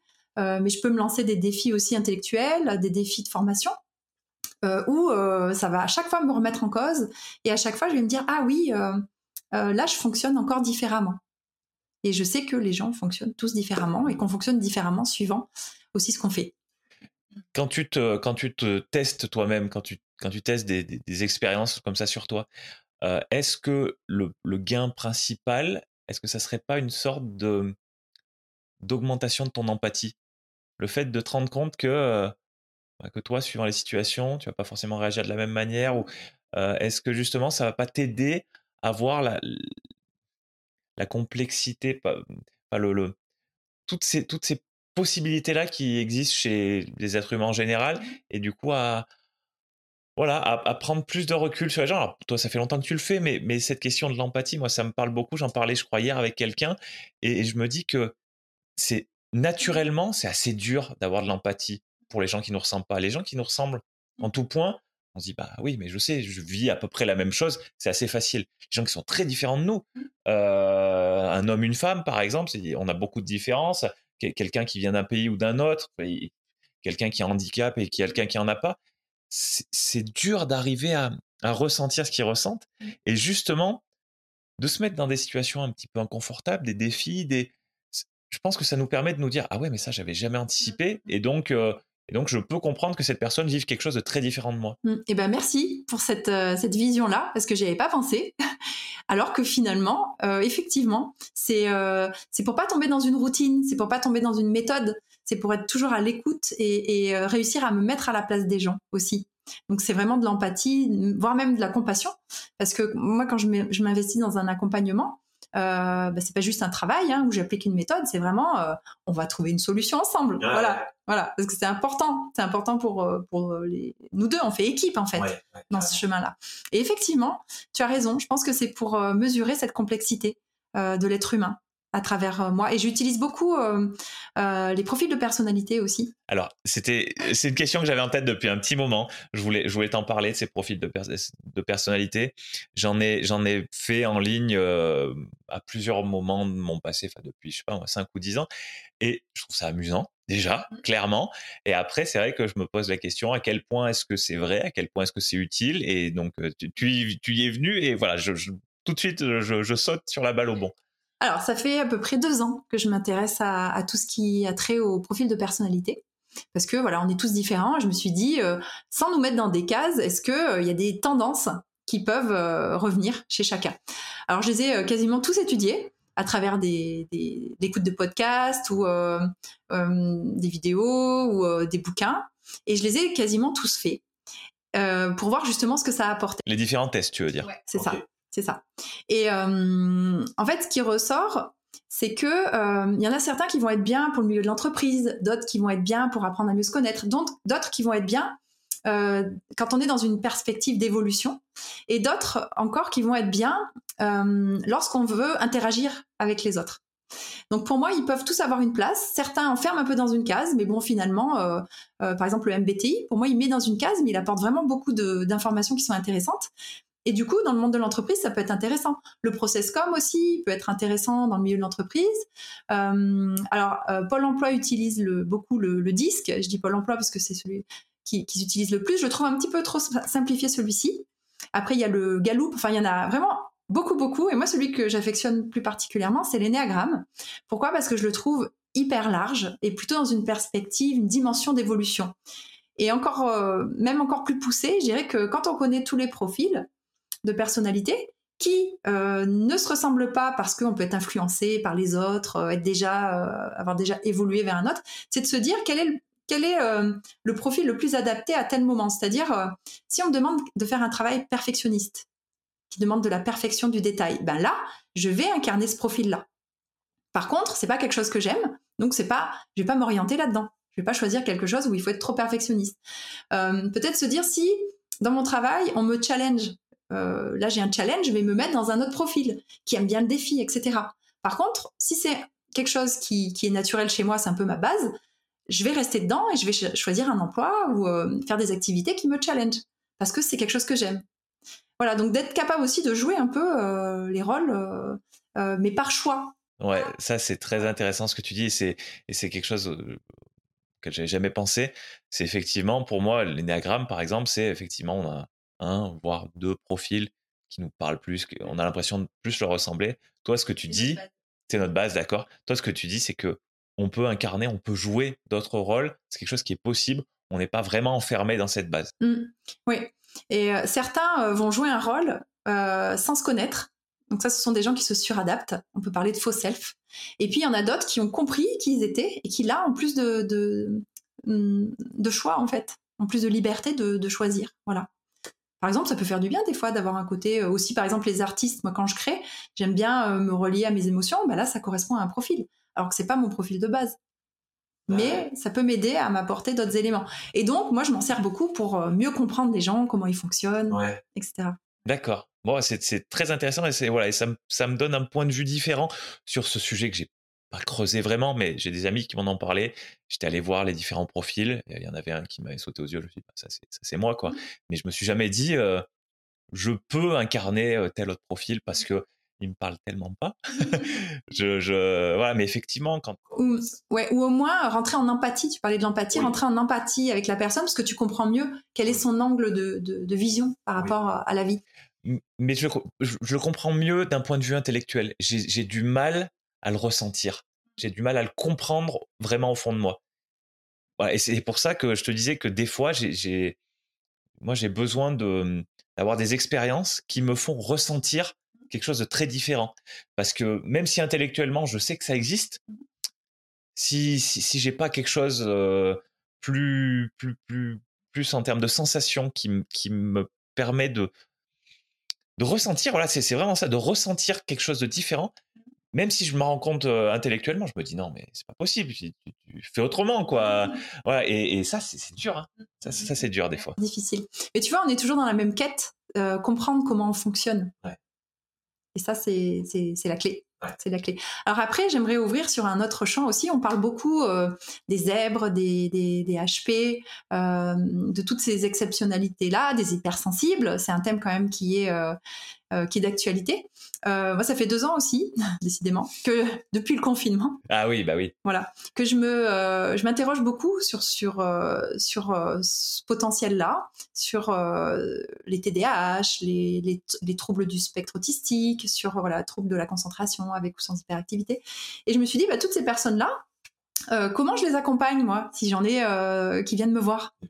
Et donc euh, ça fait deux ans que j'ai trouvé des formations pour justement élargir un petit peu mon champ de compétences de, sur ce niveau là et là ben le, le, le, champ c'est encore ouvert de la complexité. Pourquoi? Parce que sans parler de, de QI on a des gens qui ne fonctionnent pas du tout de la même façon, mais de façon euh, encore plus atypique. C'est-à-dire que euh, il y a des personnes qui peuvent avoir un côté euh, typique avec des différences et des personnes qui sont totalement atypiques qu'on rencontre moins. Donc du coup, on n'a pas eu le temps de, s'y habituer et, voilà. Donc moi, je m'intéresse à, tout ça. Je fais partie des atypiques sur euh, certains points. Et euh, pour moi, c'est pas une question de QI, c'est une question de façon de fonctionner, comme s'il y avait plusieurs logiciels. Et, euh, et, voilà. Et ces personnes-là, donc j'ai fait des personnes, j'ai fait des formations pour pouvoir les accompagner, aussi mieux me comprendre, hein, parce que tu as compris qu'il y avait une résonance et pour accepter aussi encore plus ces différences et se dire bon ben tout le monde fonctionne comme ça, moi je fonctionne différemment, ben, je l'accepte et je trouve des, des autres façons de, de, faire. Donc ça ouvre le champ encore plus. Voilà. Ouais, ouais. Tu, parlais du QI. Euh, quel est le lien avec, euh, avec le mental euh, À quel point est-ce que c'est une, une, mesure qui est, qui, qui, qui est utile? Et parce que c'est vrai que c'est quelque chose qui était quand même, j'ai l'impression, assez central il y a peut-être quelques décennies, je ne sais pas quand exactement. Et j'ai l'impression que c'est de plus en plus remis en cause. Quel est ton avis par rapport à ça? Mon avis, il est assez tranché. Pour moi, le, QI va mesurer des, choses déjà dans un cadre expérimental, euh, de laboratoire, où, euh, euh, les personnes qui passent le test vont être stressées. par exemple, quelqu'un qui fait beaucoup de tests psychotechniques, bah, il va être avantagé. Eh voilà. On peut s'entraîner quoi pour, pour ces tests-là. Eh C'est ça. et en fonction des émotions qu'on a, si on a compris les consignes ou pas, et puis il y a un plafond en plus pour le QI, donc normalement il ne devrait pas y en avoir. Et, euh, pour moi, euh, l'intelligence c'est quoi? C'est de la culture générale? C'est le, ce qui est spatio-temporel? Non, pour moi l'intelligence c'est euh, la façon dont on fonctionne en fait. Et chacun a une intelligence, une façon de fonctionner pour certaines choses, qui peut être intéressante. Voilà. Est-ce que la question par rapport à ça, ce serait pas sa façon de fonctionner par rapport à un environnement, par rapport à son environnement, par rapport à sa société euh, et, et, du coup, est-ce que ce serait pas ça finalement qui, euh, qui serait intéressant? Parce que si on est adapté à certaines choses, mais que dans la réalité qui nous entoure, on n'a pas ça, effectivement, c'est pas très utile. Par contre, si on est, euh, si on est très fort pour se rendre utile pour, pour, pour, les gens qui sont autour de nous, alors ça peut être à très, à très petite échelle ou à beaucoup plus grande échelle, à l'échelle de, du pays, par exemple. c'est là que c'est là que c'est peut-être plus utile et que ce sont des métriques qui pourraient être qui pourrait développer bah, par exemple, pour un, emploi particulier, euh, il y a des compétences à avoir dans tel ou tel domaine. Donc, il pourrait y avoir un test euh, sur telle et telle compétence. Voilà. C'est-à-dire quel niveau de compétence on a. Par exemple, s'il faut de l'anglais, ouais. c'est pas un QI, mais c'est un niveau. Voilà. Mais par exemple, l'anglais, il peut servir à rien dans un autre domaine. Donc, ça sert à, rien d'avoir euh, évalué l'anglais. voilà. Pour certaines. Voilà. Pour moi, c'est trop général. C'est trop généraliste. Il y a, y, a des, y a des domaines où vraiment le QI, tu te dis, euh, si la personne, elle, elle, elle, est très forte sur un test de QI, c'est qu'elle sera certainement très forte sur, euh, dans mmh. tel métier. Ou... Je pense. Je pense. Et, euh, et c'est pas du tout adapté. Par exemple, moi, la question que je me pose, c'est comment accompagner au mieux les personnes qui viennent me voir. Bah, c'est pas du tout adapté, en tout cas, dans mon métier. Oui, oui, d'accord. Ok, c'est très clair. Les gens qui connaissent vraiment rien à ton domaine, est-ce qu'ils ont des a priori? Est-ce qu'il y a des clichés par rapport à ton domaine qui peuvent être faux, donc il faut démonter? Ou on se dit euh, ouais la préparation mentale ça doit être ça et en fait c'est vraiment ça? Mmh. Bah, il y a le le fantasme de la baguette magique, euh, c'est-à-dire ils viennent me voir ils se disent que tout va aller mieux en une séance. Voilà. Euh, bah non, euh, comme je l'ai dit tout à l'heure, c'est vraiment un entraînement. Voilà, ça passe quand même euh, par une recherche, par un entretien, par cibler les habiletés mentales qu'on va travailler, de tester les outils, etc. Il y a quand même voilà un travail. C'est pas je. Alors parfois il y a des prises de conscience et des déclics. Et il peut y avoir des déclics qui se font dès le départ. Ça, m'était arrivé une fois avec quelqu'un. Du coup, après, j'avais toute l'équipe qui venait me voir. Euh, j'ai on se calme parce que là, lui, il a eu un déclic. C'est oui en une séance, mais vous, peut-être qu'il faudra plus de temps. Ouais. Voilà. On travaille pas toujours toujours sur la même chose. Après, il y a des personnes. alors maintenant, j'ai, enfin, au début de ma pratique, il y a 15 ans, c'était quand même nouveau. En tout cas, personne parlait de préparation mentale. C'était déjà difficile de parler de psychologie, alors de préparation mentale, pas du tout. J'étais tout le temps en train d'essayer d'expliquer ce que c'était, les bienfaits, etc. Mais en fait, j'ai arrêté euh, parce que je me suis dit que c'était quand même avoir une certaine ouverture d'esprit et que je, ne pouvais pas les convaincre s'ils étaient bornés sur le fait que ça sert à rien. Euh, c'était pas à moi de les convaincre, c'était un chemin à faire euh, pour déjà prendre conscience que euh, que ça peut leur servir à quelque chose. Donc je, je je rentre plus dans les débats de est-ce que c'est utile, est-ce que c'est pas utile, est-ce que ça sert, est-ce que ça sert pas. Pour moi, c'est clair, c'est oui, ça sert, c'est utile. Euh, tout le monde a des pensées, tout le monde a des ressentis, tout le monde a, des habiletés mentales à, développer. Donc après, euh, c'est juste un choix personnel de se dire est-ce que je vais être accompagné ou pas. D'ailleurs, on, l'a pas dit tout à l'heure, mais il y a des gens, oui, qui ont déjà des habiletés très très élevées sur certains domaines. Hmm. Donc moi, je fais de l'affinage en fait. C'est un peu ça aussi le rôle d'être expert, c'est-à-dire que c'est pas euh, des trucs de base. On rentre vraiment dans dans des choses euh, qui, sont complexes, sur des petits réglages. Mmh. Oui, je comprends bien.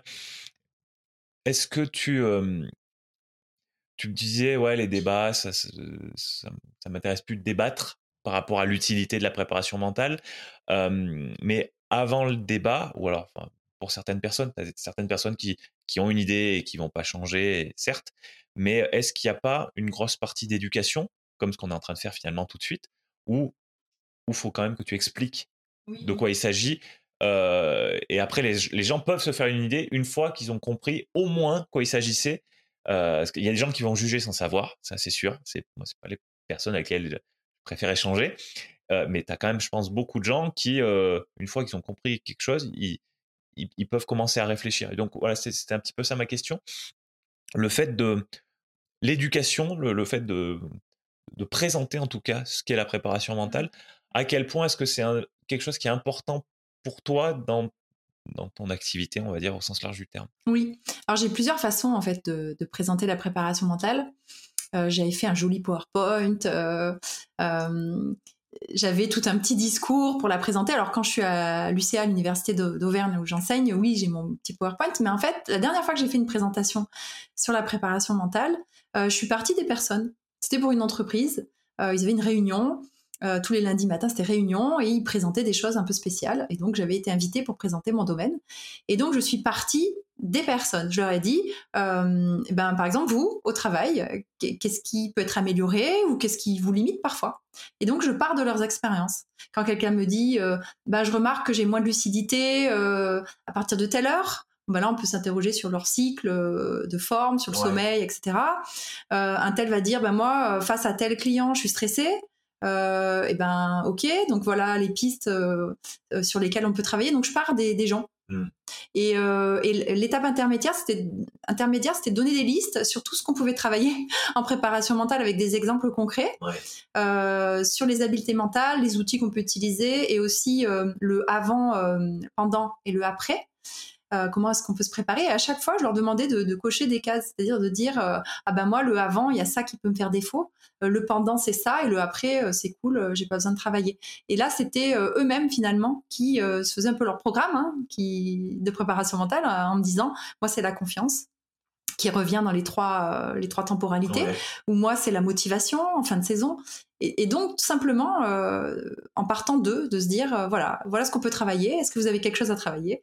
Donc souvent c'était oui à développer. Souvent c'était oui et je partais comme ça les gens, se, les, pardon, les gens se connaissent bien. Est-ce que, est que quand tu leur poses ces questions-là, est-ce que tu penses qu'ils sont la plupart du temps lucides sur leurs euh, faiblesses et leurs forces mmh, Très bonne question. en fait, je commence tous, les, tous mes accompagnements avec les, les forces, justement. Parce que euh, oui, parfois on n'a pas une bonne image, euh, une image juste de soi, parce que peut-être c'est quelqu'un qui nous a dit qu'on était comme ça, ou alors parce que on pense que c'est lié à la motivation, alors que c'est pas du tout ça ça peut être lié à autre chose. Mais ça, après, c'est mon travail. D'accord, ok. Mais c'est une porte d'entrée que de commencer par, euh, voilà. Par son propre ressenti. Oui, c'est ça. Mais c'est ouais, ça c'est vraiment intéressant justement le, fait que, que, toi tu apportes un, regard extérieur, que tu as des outils qui vont permettre à la personne euh, de, de s'évaluer, de mieux se connaître. effectivement, euh, enfin on en a beaucoup parlé hein, pendant notre discussion, mais, mais la, la conscience de soi, le, le, le fait de, de, se connaître, c'est vraiment une base, on est d'accord, mmh c'est une base absolue pour, pour ce que tu fais. Et puis en fait pour, toute notre vie quoi. Oui. Et puis les hommes aussi viennent à, à, ces domaines-là.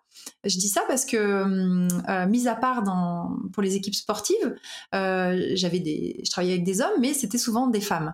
Et euh, au fur et à mesure des années, eh ben, les hommes ont aussi pris conscience que le mental, travailler son mental, c'est pas une faiblesse, c'est au contraire qu'on veut, on a un niveau d'exigence plus élevé, on veut être complet, on veut développer certaines habiletés. Et donc j'ai beaucoup d'hommes maintenant aussi qui ont pris conscience que le travail mental il était hyper important. Ouais. Est-ce que tu penses que c'est plus dur en moyenne hein, pour les hommes de se remettre en question que pour les femmes? Non. Euh, par contre, ça dépend des outils pédagogiques qu'on va utiliser.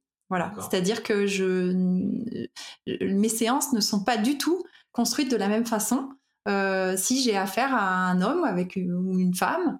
Euh, et puis aussi à l'ouverture d'esprit par rapport à ça, parce qu'il y a des femmes qui sont très fermées hein, aussi à ça, et, que je retrouve aussi en face à face. Donc c'est voilà, c'est différent. Euh, mais en tout cas, je suis contente, j'ai plus de, mixité, on va dire, euh, dans mes, dans mes séances. Ouais.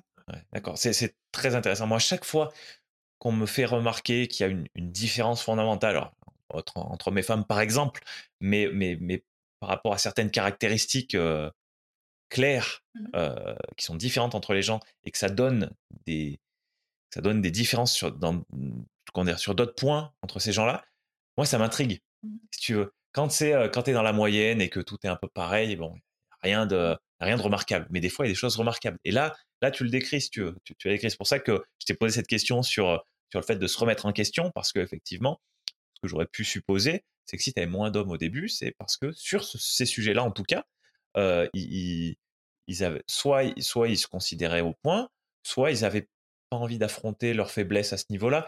Et, et, ouais, et, ouais, ça m'intrigue. c'est plus euh, une image, je pense que certains hommes ont euh, de, ce que c'est que la préparation mentale. On en revient à, quoi ça sert, qu'est-ce que c'est, comment on procède, euh, etc. Et on peut aussi faire le parallèle avec les enfants. Un enfant, faire de la prépa mentale, il va adorer. Il a pas de, il a moins de filtres, moins de, préjugés, il est moins formaté, donc lui, il est ouvert. Et d'ailleurs, c'est une des raisons aussi pour lesquelles je me suis lancée dans la préparation mentale. Je me suis dit, mais euh, tous ces outils-là, euh, pourquoi on les apprend pas à l'école?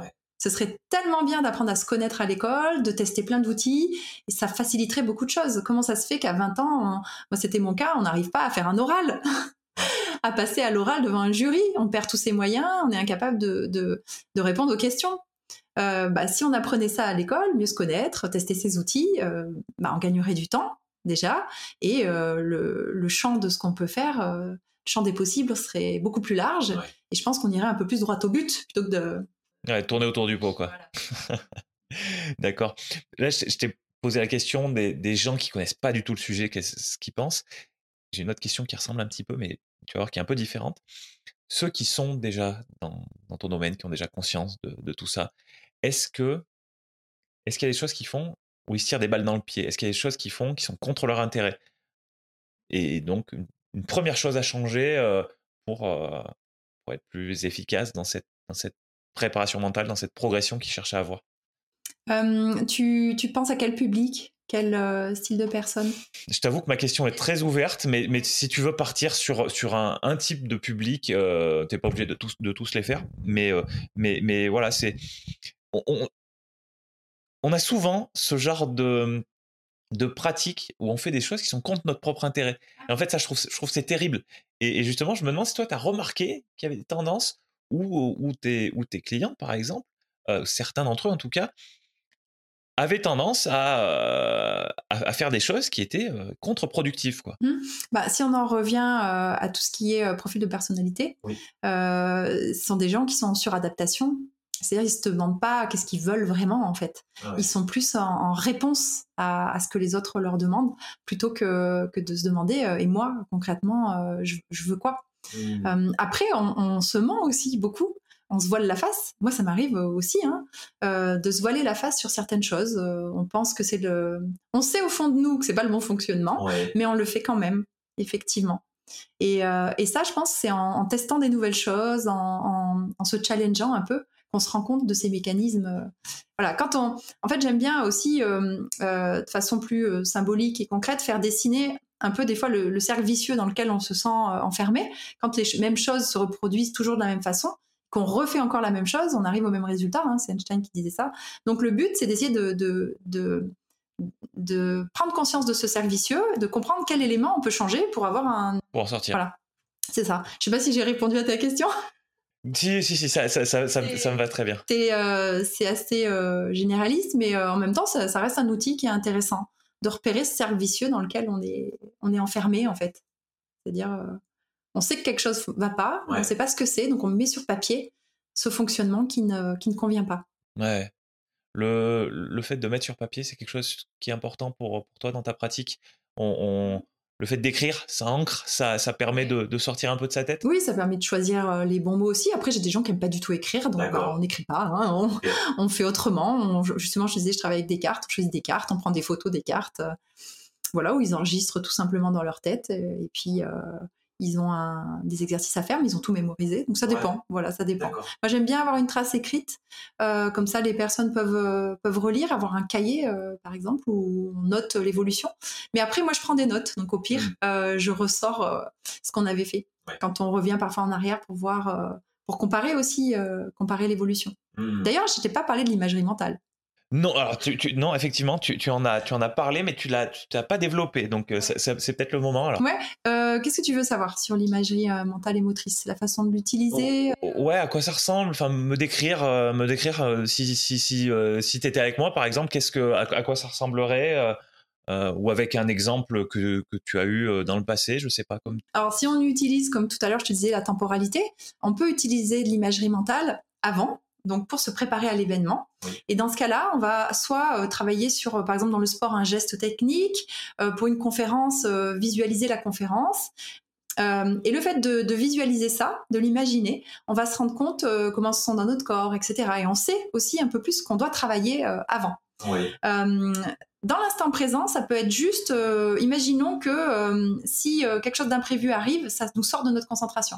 Et on peut avoir une petite imagerie flash qui nous remet sur quoi je dois être focus. Donc ça peut être utilisé de façon, voilà, quand c'est préparé avant, de façon flash. Et le après, c'est aussi, par exemple, des fois on a des automatismes qui nous emmènent à des choses qu'on ne voulait pas. Eh bien, ça va être reimaginer ce qu'on a vécu, mais changer ce que ce qu'on voulait pas en fait, ce qu'on a fait et qui aurait pu être mieux, qui pourrait pu être différent. Ouais, tu peux me donner un exemple par rapport à ça? Euh, Oui, imaginons euh, que euh, demain tu, tu, tu fais une conférence et à un moment donné, tu as complètement perdu le, le, regard avec le public. Par exemple, voilà, tu que dans tes papiers. et ben, ce que tu peux faire après, plutôt que de te morfondre et te dire j'aurais pas dû faire ça, c'est te refaire toute la scène avec toi qui réussis à garder le contact. Et peut-être que tu vas te dire, à un moment donné, pour que je sois vigilant à ça, il faut que je me dise euh, et le public. Et donc, dès que tu sens que tu es trop dans tes papiers, et le public, et là, ça me permet de me reconnecter au public. Et donc, on trouve une solution tout de suite. Et le fait de le faire en imagerie mentale et motrice, le fait de le refaire, refaire, refaire, c'est un apprentissage, en fait. Mmh. Donc, je, l'ancre, et la fois d'après, il y a de fortes chances pour que, euh, eh bien, j'arrive à garder ce contact avec le public. Et si j'y arrive pas, j'ai mon mot qui me permet de me reconnecter. Voilà. Euh, pour tout ce qui est imagerie mentale et motrice, parce que là, franchement, j'ai décrit euh, de façon très, très, très, très simple. Euh, vous pouvez aller voir tout ce que fait Emeric Guillot.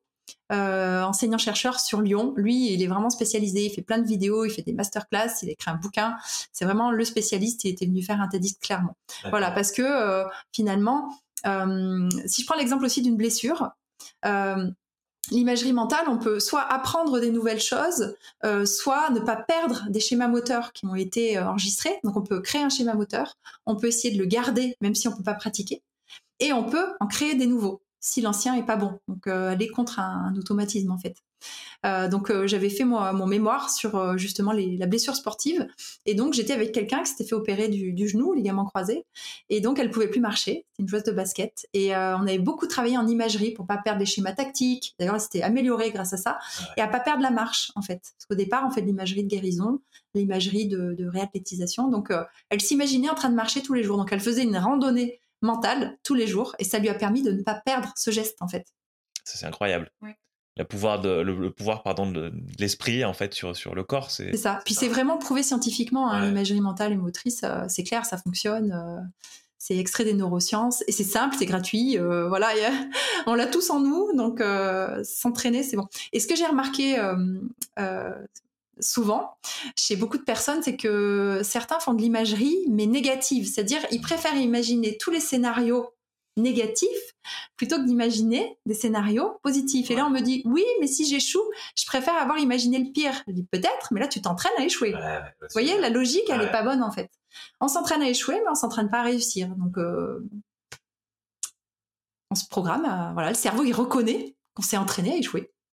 ça, c'est très, je pense, c'est très, très important ce que tu dis. C'est c'est important de le mentionner parce que c'est vrai qu'on n'y pense pas, je pense. Et, et, le côté, euh, le côté effectivement, ouais, je, me, je, me, prépare euh, à la possibilité de l'échec pour qu'il soit moins dur euh, s'il se présente. Moi, ça me parle. Je, suis sûr que je le fais. Je suis sûr que je suis pas le seul à le faire. Mais, mais justement que tu mentionnes ça. En fait, quand on fait ça, on se prépare à l'échec, on, on, on s'entraîne à l'échec. Ça risque de nous amener vers l'échec. Et ouais, c'est super. D'ailleurs, il n'y a pas d'échec, hein, c'est que des apprentissages. J'avais fait une conférence sur le sujet. D'accord. D'accord. Mais bon, après, c'est vrai que euh, c'est peut-être dur à accepter pour quelqu'un qui va au JO, par exemple. Tu, mmh. parlais des JO tout à l'heure, c'est tous les 4 ans. Si tu si, si n'as pas une bonne performance par rapport à ce que tu es capable de faire le jour de l'épreuve euh, au JO, euh, ça doit être dur de ne pas voir ça comme un échec quand même. Ben, après, c'est un apprentissage de, de se dire, faire l'analyse, de se dire qu'est-ce qui allait pas en fait. Est-ce que c'était physiquement, techniquement, tactiquement, mentalement? Et après, de se dire, bon, ben, j'ai 4 ans pour travailler dessus maintenant. Mais la déception, bien sûr, elle est, elle est quand même immense. Mais justement, euh, en préparation mentale, on apprend aussi à, ne pas se focaliser que sur un événement, aussi de voir la suite, parce que ça met un peu moins de pression. Donc là, on a parlé de, on a parlé de ce qui n'était pas vrai, euh, des clichés, on a parlé de, de, ce que faisaient certaines personnes qui, étaient contre leur intérêt. Dans la préparation mentale, est-ce que tu, est-ce que tu verrais certaines bases, certaines, euh, certaines connaissances solides sur lesquelles on peut vraiment s'appuyer pour, pour se lancer, pour un premier pas ou pour euh, sans aller forcément dans de l'expertise, dans du très haut niveau. Est-ce, que tu pourrais me décrire quelque chose qui est vraiment plutôt fondamental, plutôt à la base? Mmh bah, de pas s'orienter que sur un outil hein, déjà, parce que la préparation mentale c'est pas un seul outil.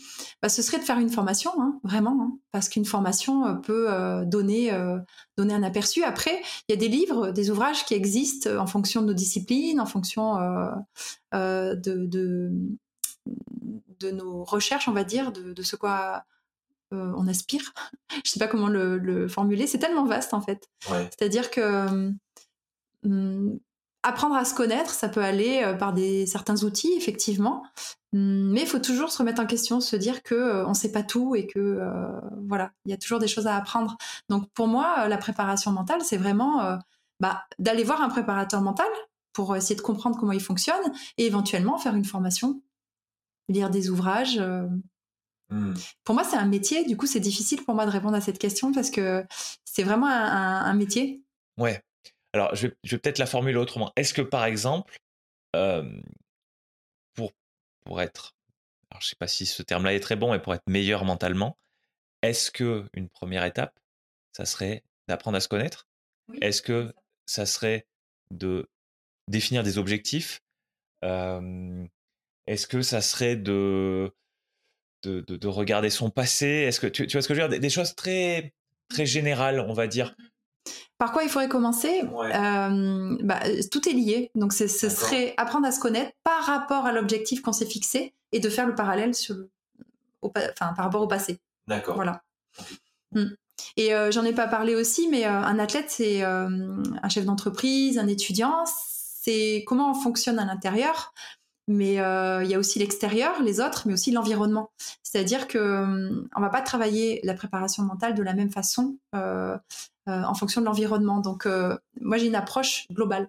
C'est-à-dire que euh, je prends pas la personne que dans sa discipline ou que pour son concours. J'essaie de voir tous les, aspects en parallèle. Essaye de vraiment la connaître. Qui peuvent jouer. Ben, tout ce qui peut influer, en fait sur son environnement. Il y a des, on a tous des peurs, des angoisses. Elles sont toujours liées à notre environnement ou à notre passé. donc, c'est une approche globale en fait. Est-ce, est-ce que tu t'intéresses à, la famille de la personne? Est-ce que tu t'intéresses au lieu de vie de la personne? Ça, ça dépend euh, de la personne, ce qu'elle a envie euh, de, livrer. Euh, mais oui, il m'est arrivé d'avoir voilà quelqu'un qui, qui, qui, est en rupture avec son conjoint la veille d'une grosse compétition. Ben comment Est-ce que ça, on n'aurait pas pu l'anticiper? Ben, Bien sûr que si. Hmm. Avec de la communication, avec voilà, qu'est-ce qu'on fait dans, dans, dans, ce dans ce cas de figure là. Donc il y a beaucoup de choses qu'on peut qu'on va pouvoir mettre en place par rapport à l'environnement et même au-delà de ça, les exercices que je propose, il y en a, ils vont pas être possibles en fonction de l'environnement euh, de la personne. Est-ce qu'elle travaille beaucoup à côté? Est-ce que euh, cette personne a des enfants et ça lui prend beaucoup de temps? Donc moi, tout ce qui est euh, exercice que je donne à faire, c'est en fonction aussi de la vie de la personne dans sa globalité. Il y a des choses que c'est pas faisable. Voilà. Et de son passé et de son futur, tout est lié. Hein. Bien après, on parlera vraiment de toi, de ce que tu fais et de tout ça. Juste une dernière question avant. Est-ce que, pour les gens qui veulent creuser les sujets dont on a parlé, il y en a déjà plein, hein, donc tu vas devoir peut-être sélectionner, est-ce que tu as des ressources à conseiller? Donc, quand je parle de ressources, c'est livres, site internet, chaîne YouTube, podcast. Est-ce qu'il y, a, est-ce qu'il y a pour toi des incontournables qui peuvent être bien pour, pour creuser? Voilà. Donc, tu m'as parlé de, de, ce que faisait ton, ton collègue de Lyon, par exemple. Peut-être que c'est le moment de le reciter. Et je précise, hein, on mettra tout ce que tu nous dis, on mettra tout ça dans les notes d'épisode euh, qui sont euh, soit sur euh, sur YouTube en dessous de en dessous de la vidéo, soit sur Spotify, mmh. Apple Podcast, Deezer en description. Sinon, à la toute fin, je vous dis comment aller sur mon site pour tout retrouver ce que ce que Valérie va, va, nous présenter. Donc voilà, des, ressources à, à conseiller. Alors je pense que d'ici là, je vais en rajouter. Oui, alors pareil. Hein, la diffusion. Voilà, c'est ça. C'est-à-dire que eh, on remettra tout ce qu'elle a dit et puis on remettra peut-être d'autres choses. Donc allez voir. bah oui, euh, j'ai parlé tout à, l'heure de l'imagerie mentale. C'est clair que c'est un outil euh, pour moi essentiel, euh, fondamental. Et donc Émeric Guillot qui est enseignant-chercheur à Lyon sur l'imagerie mentale. C'est voilà, ça c'est un incontournable. Les entretiens d'explicitation, euh, il me semble que c'est Vermersch qui a écrit euh, sur le sujet. C'est un peu compliqué. Euh, ça c'est vraiment de la pratique. Donc ça, il faut vraiment pratiquer. Donc là, c'est plutôt en formation qu'on apprend ça. après, il y a hum, pour le volet sportif, il y a l'INSEP qui avait fait des fiches. C'était Crops. Et il y a tout un tas de fiches qui expliquent ce que c'est que la préparation mentale. Euh, et après, euh, oui, en fonction de, de, votre discipline, de ce que vous voulez faire, maintenant, il y a, y a le choix dans les bouquins sur la préparation mentale avant, c'était limité. Mais vous avez euh, des, alors plutôt des bouquins pratiques, parce qu'il y a des bouquins qui sont vraiment que théoriques. Pour moi, ça sert à rien, parce que la théorique, on, on s'en sert pour comprendre comment on fonctionne, mais après, voilà, il faut du concret, il faut des exercices avec des outils. Et donc, essayez de choisir plutôt des ouvrages dans, dans, ce que vous voulez faire. Par exemple, euh, vous voulez euh, partir, je vais choisir exprès un, sujet qui n'a rien à voir, vous voulez partir euh, faire un tour du monde pendant deux ans en van life, et eh ben lisez des bouquins dessus. Ça, ça vous prépare mentalement parce que vous allez vous dire ah bah ça, ça va être difficile pour moi d'être isolé. Ah bah ça, ça va être difficile à tel moment. Donc ça rentre dans dans la connaissance de vous, c'est-à-dire qu'est-ce qui peut être difficile pour vous et qu'est-ce qu'il va falloir que je travaille justement. Qu'est-ce qu'on peut faire Qu'est-ce que les auditeurs peuvent faire pour toi, pour ta cause. Est-ce que, est-ce que certains, si certains se disent, je suis dans telle situation, ça peut être bien que j'aille travailler avec Valérie pour, pour, pour améliorer mes, mes, performances ou pour, pour me sentir plus heureux ou pour me sentir plus, plus, plus, ancré, plus aligné. voilà. Quel, comment est-ce qu'ils s'y prennent? Comment est-ce qu'ils comment est-ce qu'ils en savent plus sur toi, sur ce que tu proposes? Et puis après, tu nous diras aussi comment est-ce qu'ils te contactent. Pour moi, la préparation mentale, c'est pour se révéler, pour être euh, plus heureux, pour apprendre à se connaître. Ça, c'est le mécanisme, c'est apprendre à se connaître. Et donc, euh, vous l'avez compris, euh, je m'adresse à tout le monde. Ça peut être des, enfants, des, adultes, des gens euh, en devenir, des gens déjà réalisés, de tout âge. Et ça, c'est important que je le précise parce que comme ça fait 15 ans que je fais ce métier-là, je j'ai pas envie de me spécialiser euh, dans, un, dans un public. Et euh, je peux vous accompagner pour, dans tous les domaines parce que j'ai une boîte à outils, un peu comme MacGyver, qui est assez solide et, je peux même en, créer des, nouveaux.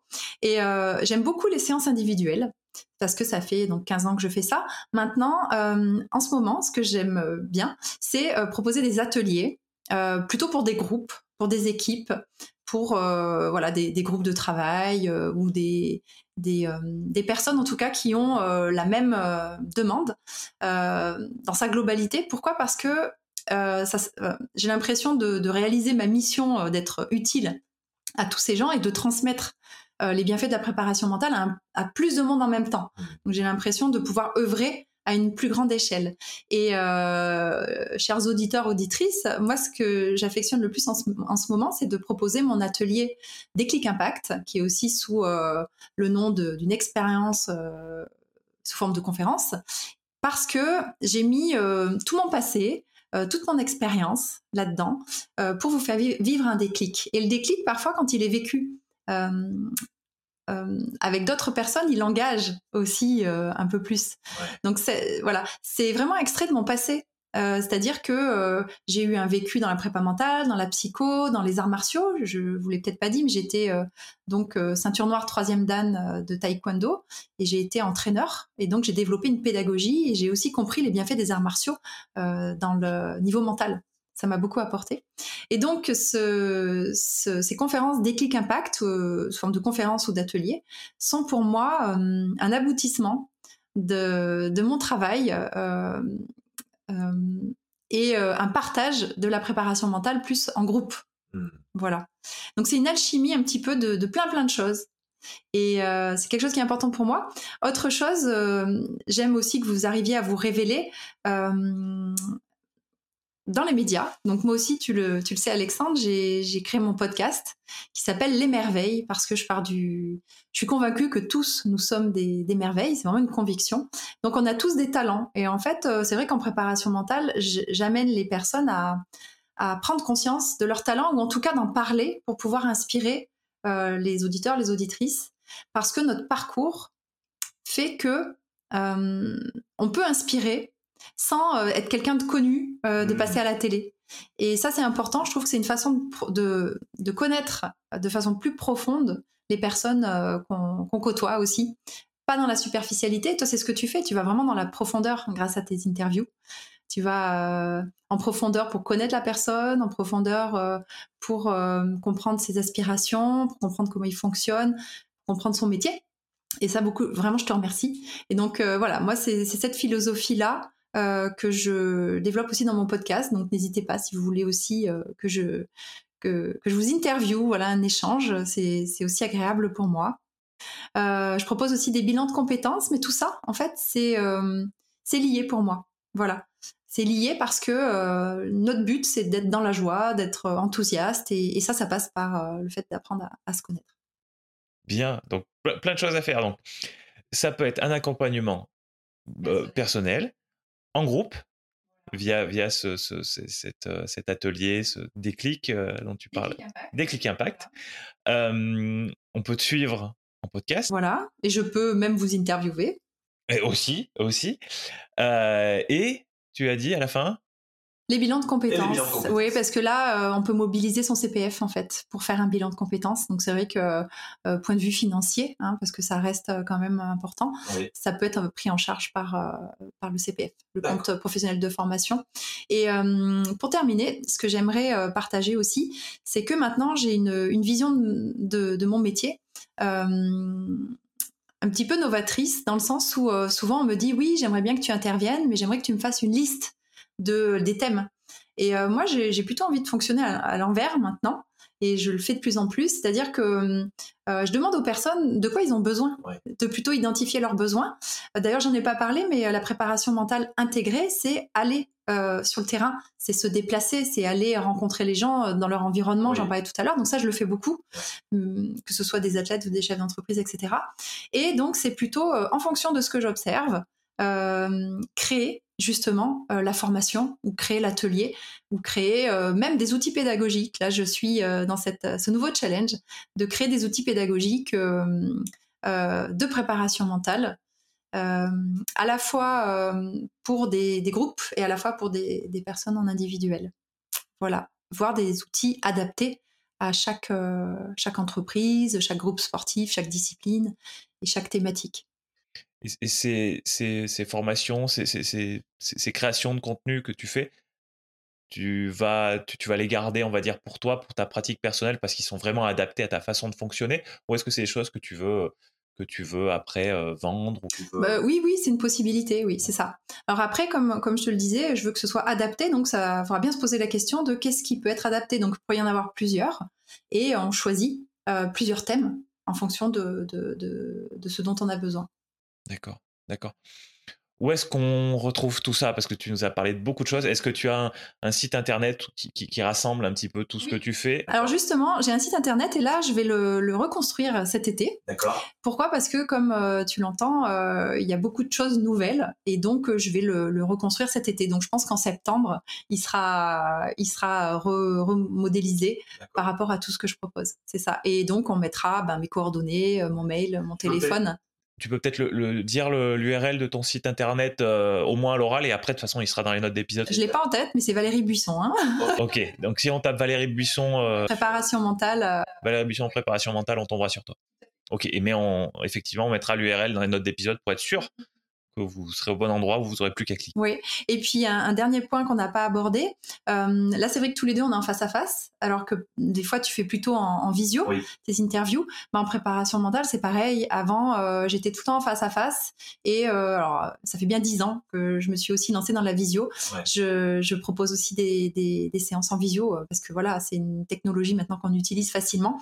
Il n'y a pas de différence si on est en visio que si on est en, en réel. J'essaie de rencontrer les gens au moins une fois mais pour avoir accompagné des personnes dans le monde entier euh, que j'ai jamais rencontrées, il n'y a, y a, pas de souci. Pas besoin d'être à Aulois pour euh, bosser avec toi. On, peut être, on peut être plus loin. Tu as, bien fait de le préciser. Tu as bien fait de le préciser parce que c'est vrai qu'on peut se mettre des barrières euh, et, là, bah, là, ça n'en est pas une. Donc, même si vous êtes loin de, de l'Auvergne, potentiellement loin de la France, c'est possible de, de, travailler avec Valérie sur votre préparation mentale. Donc, donc faudra, faudra pas hésiter. Et merci beaucoup Alexandre parce que hum, tes, tes, questions sont, sont hum, à ton image et, euh, et j'ai beaucoup apprécié voilà cet échange. Bon, bah c'est super. On arrive à la toute dernière question du coup. Est-ce qu'en une phrase ou en tout cas de la manière la plus condensée possible, aimerais, tu pourrais nous dire ce que tu aimerais qu'on retienne après euh, ce long épisode, comme à chaque fois dans Principes fondamentaux, un truc que t'aimerais qu'on retienne, si on en retient qu'un, ce sera celui-là. Que vous êtes tous des merveilles.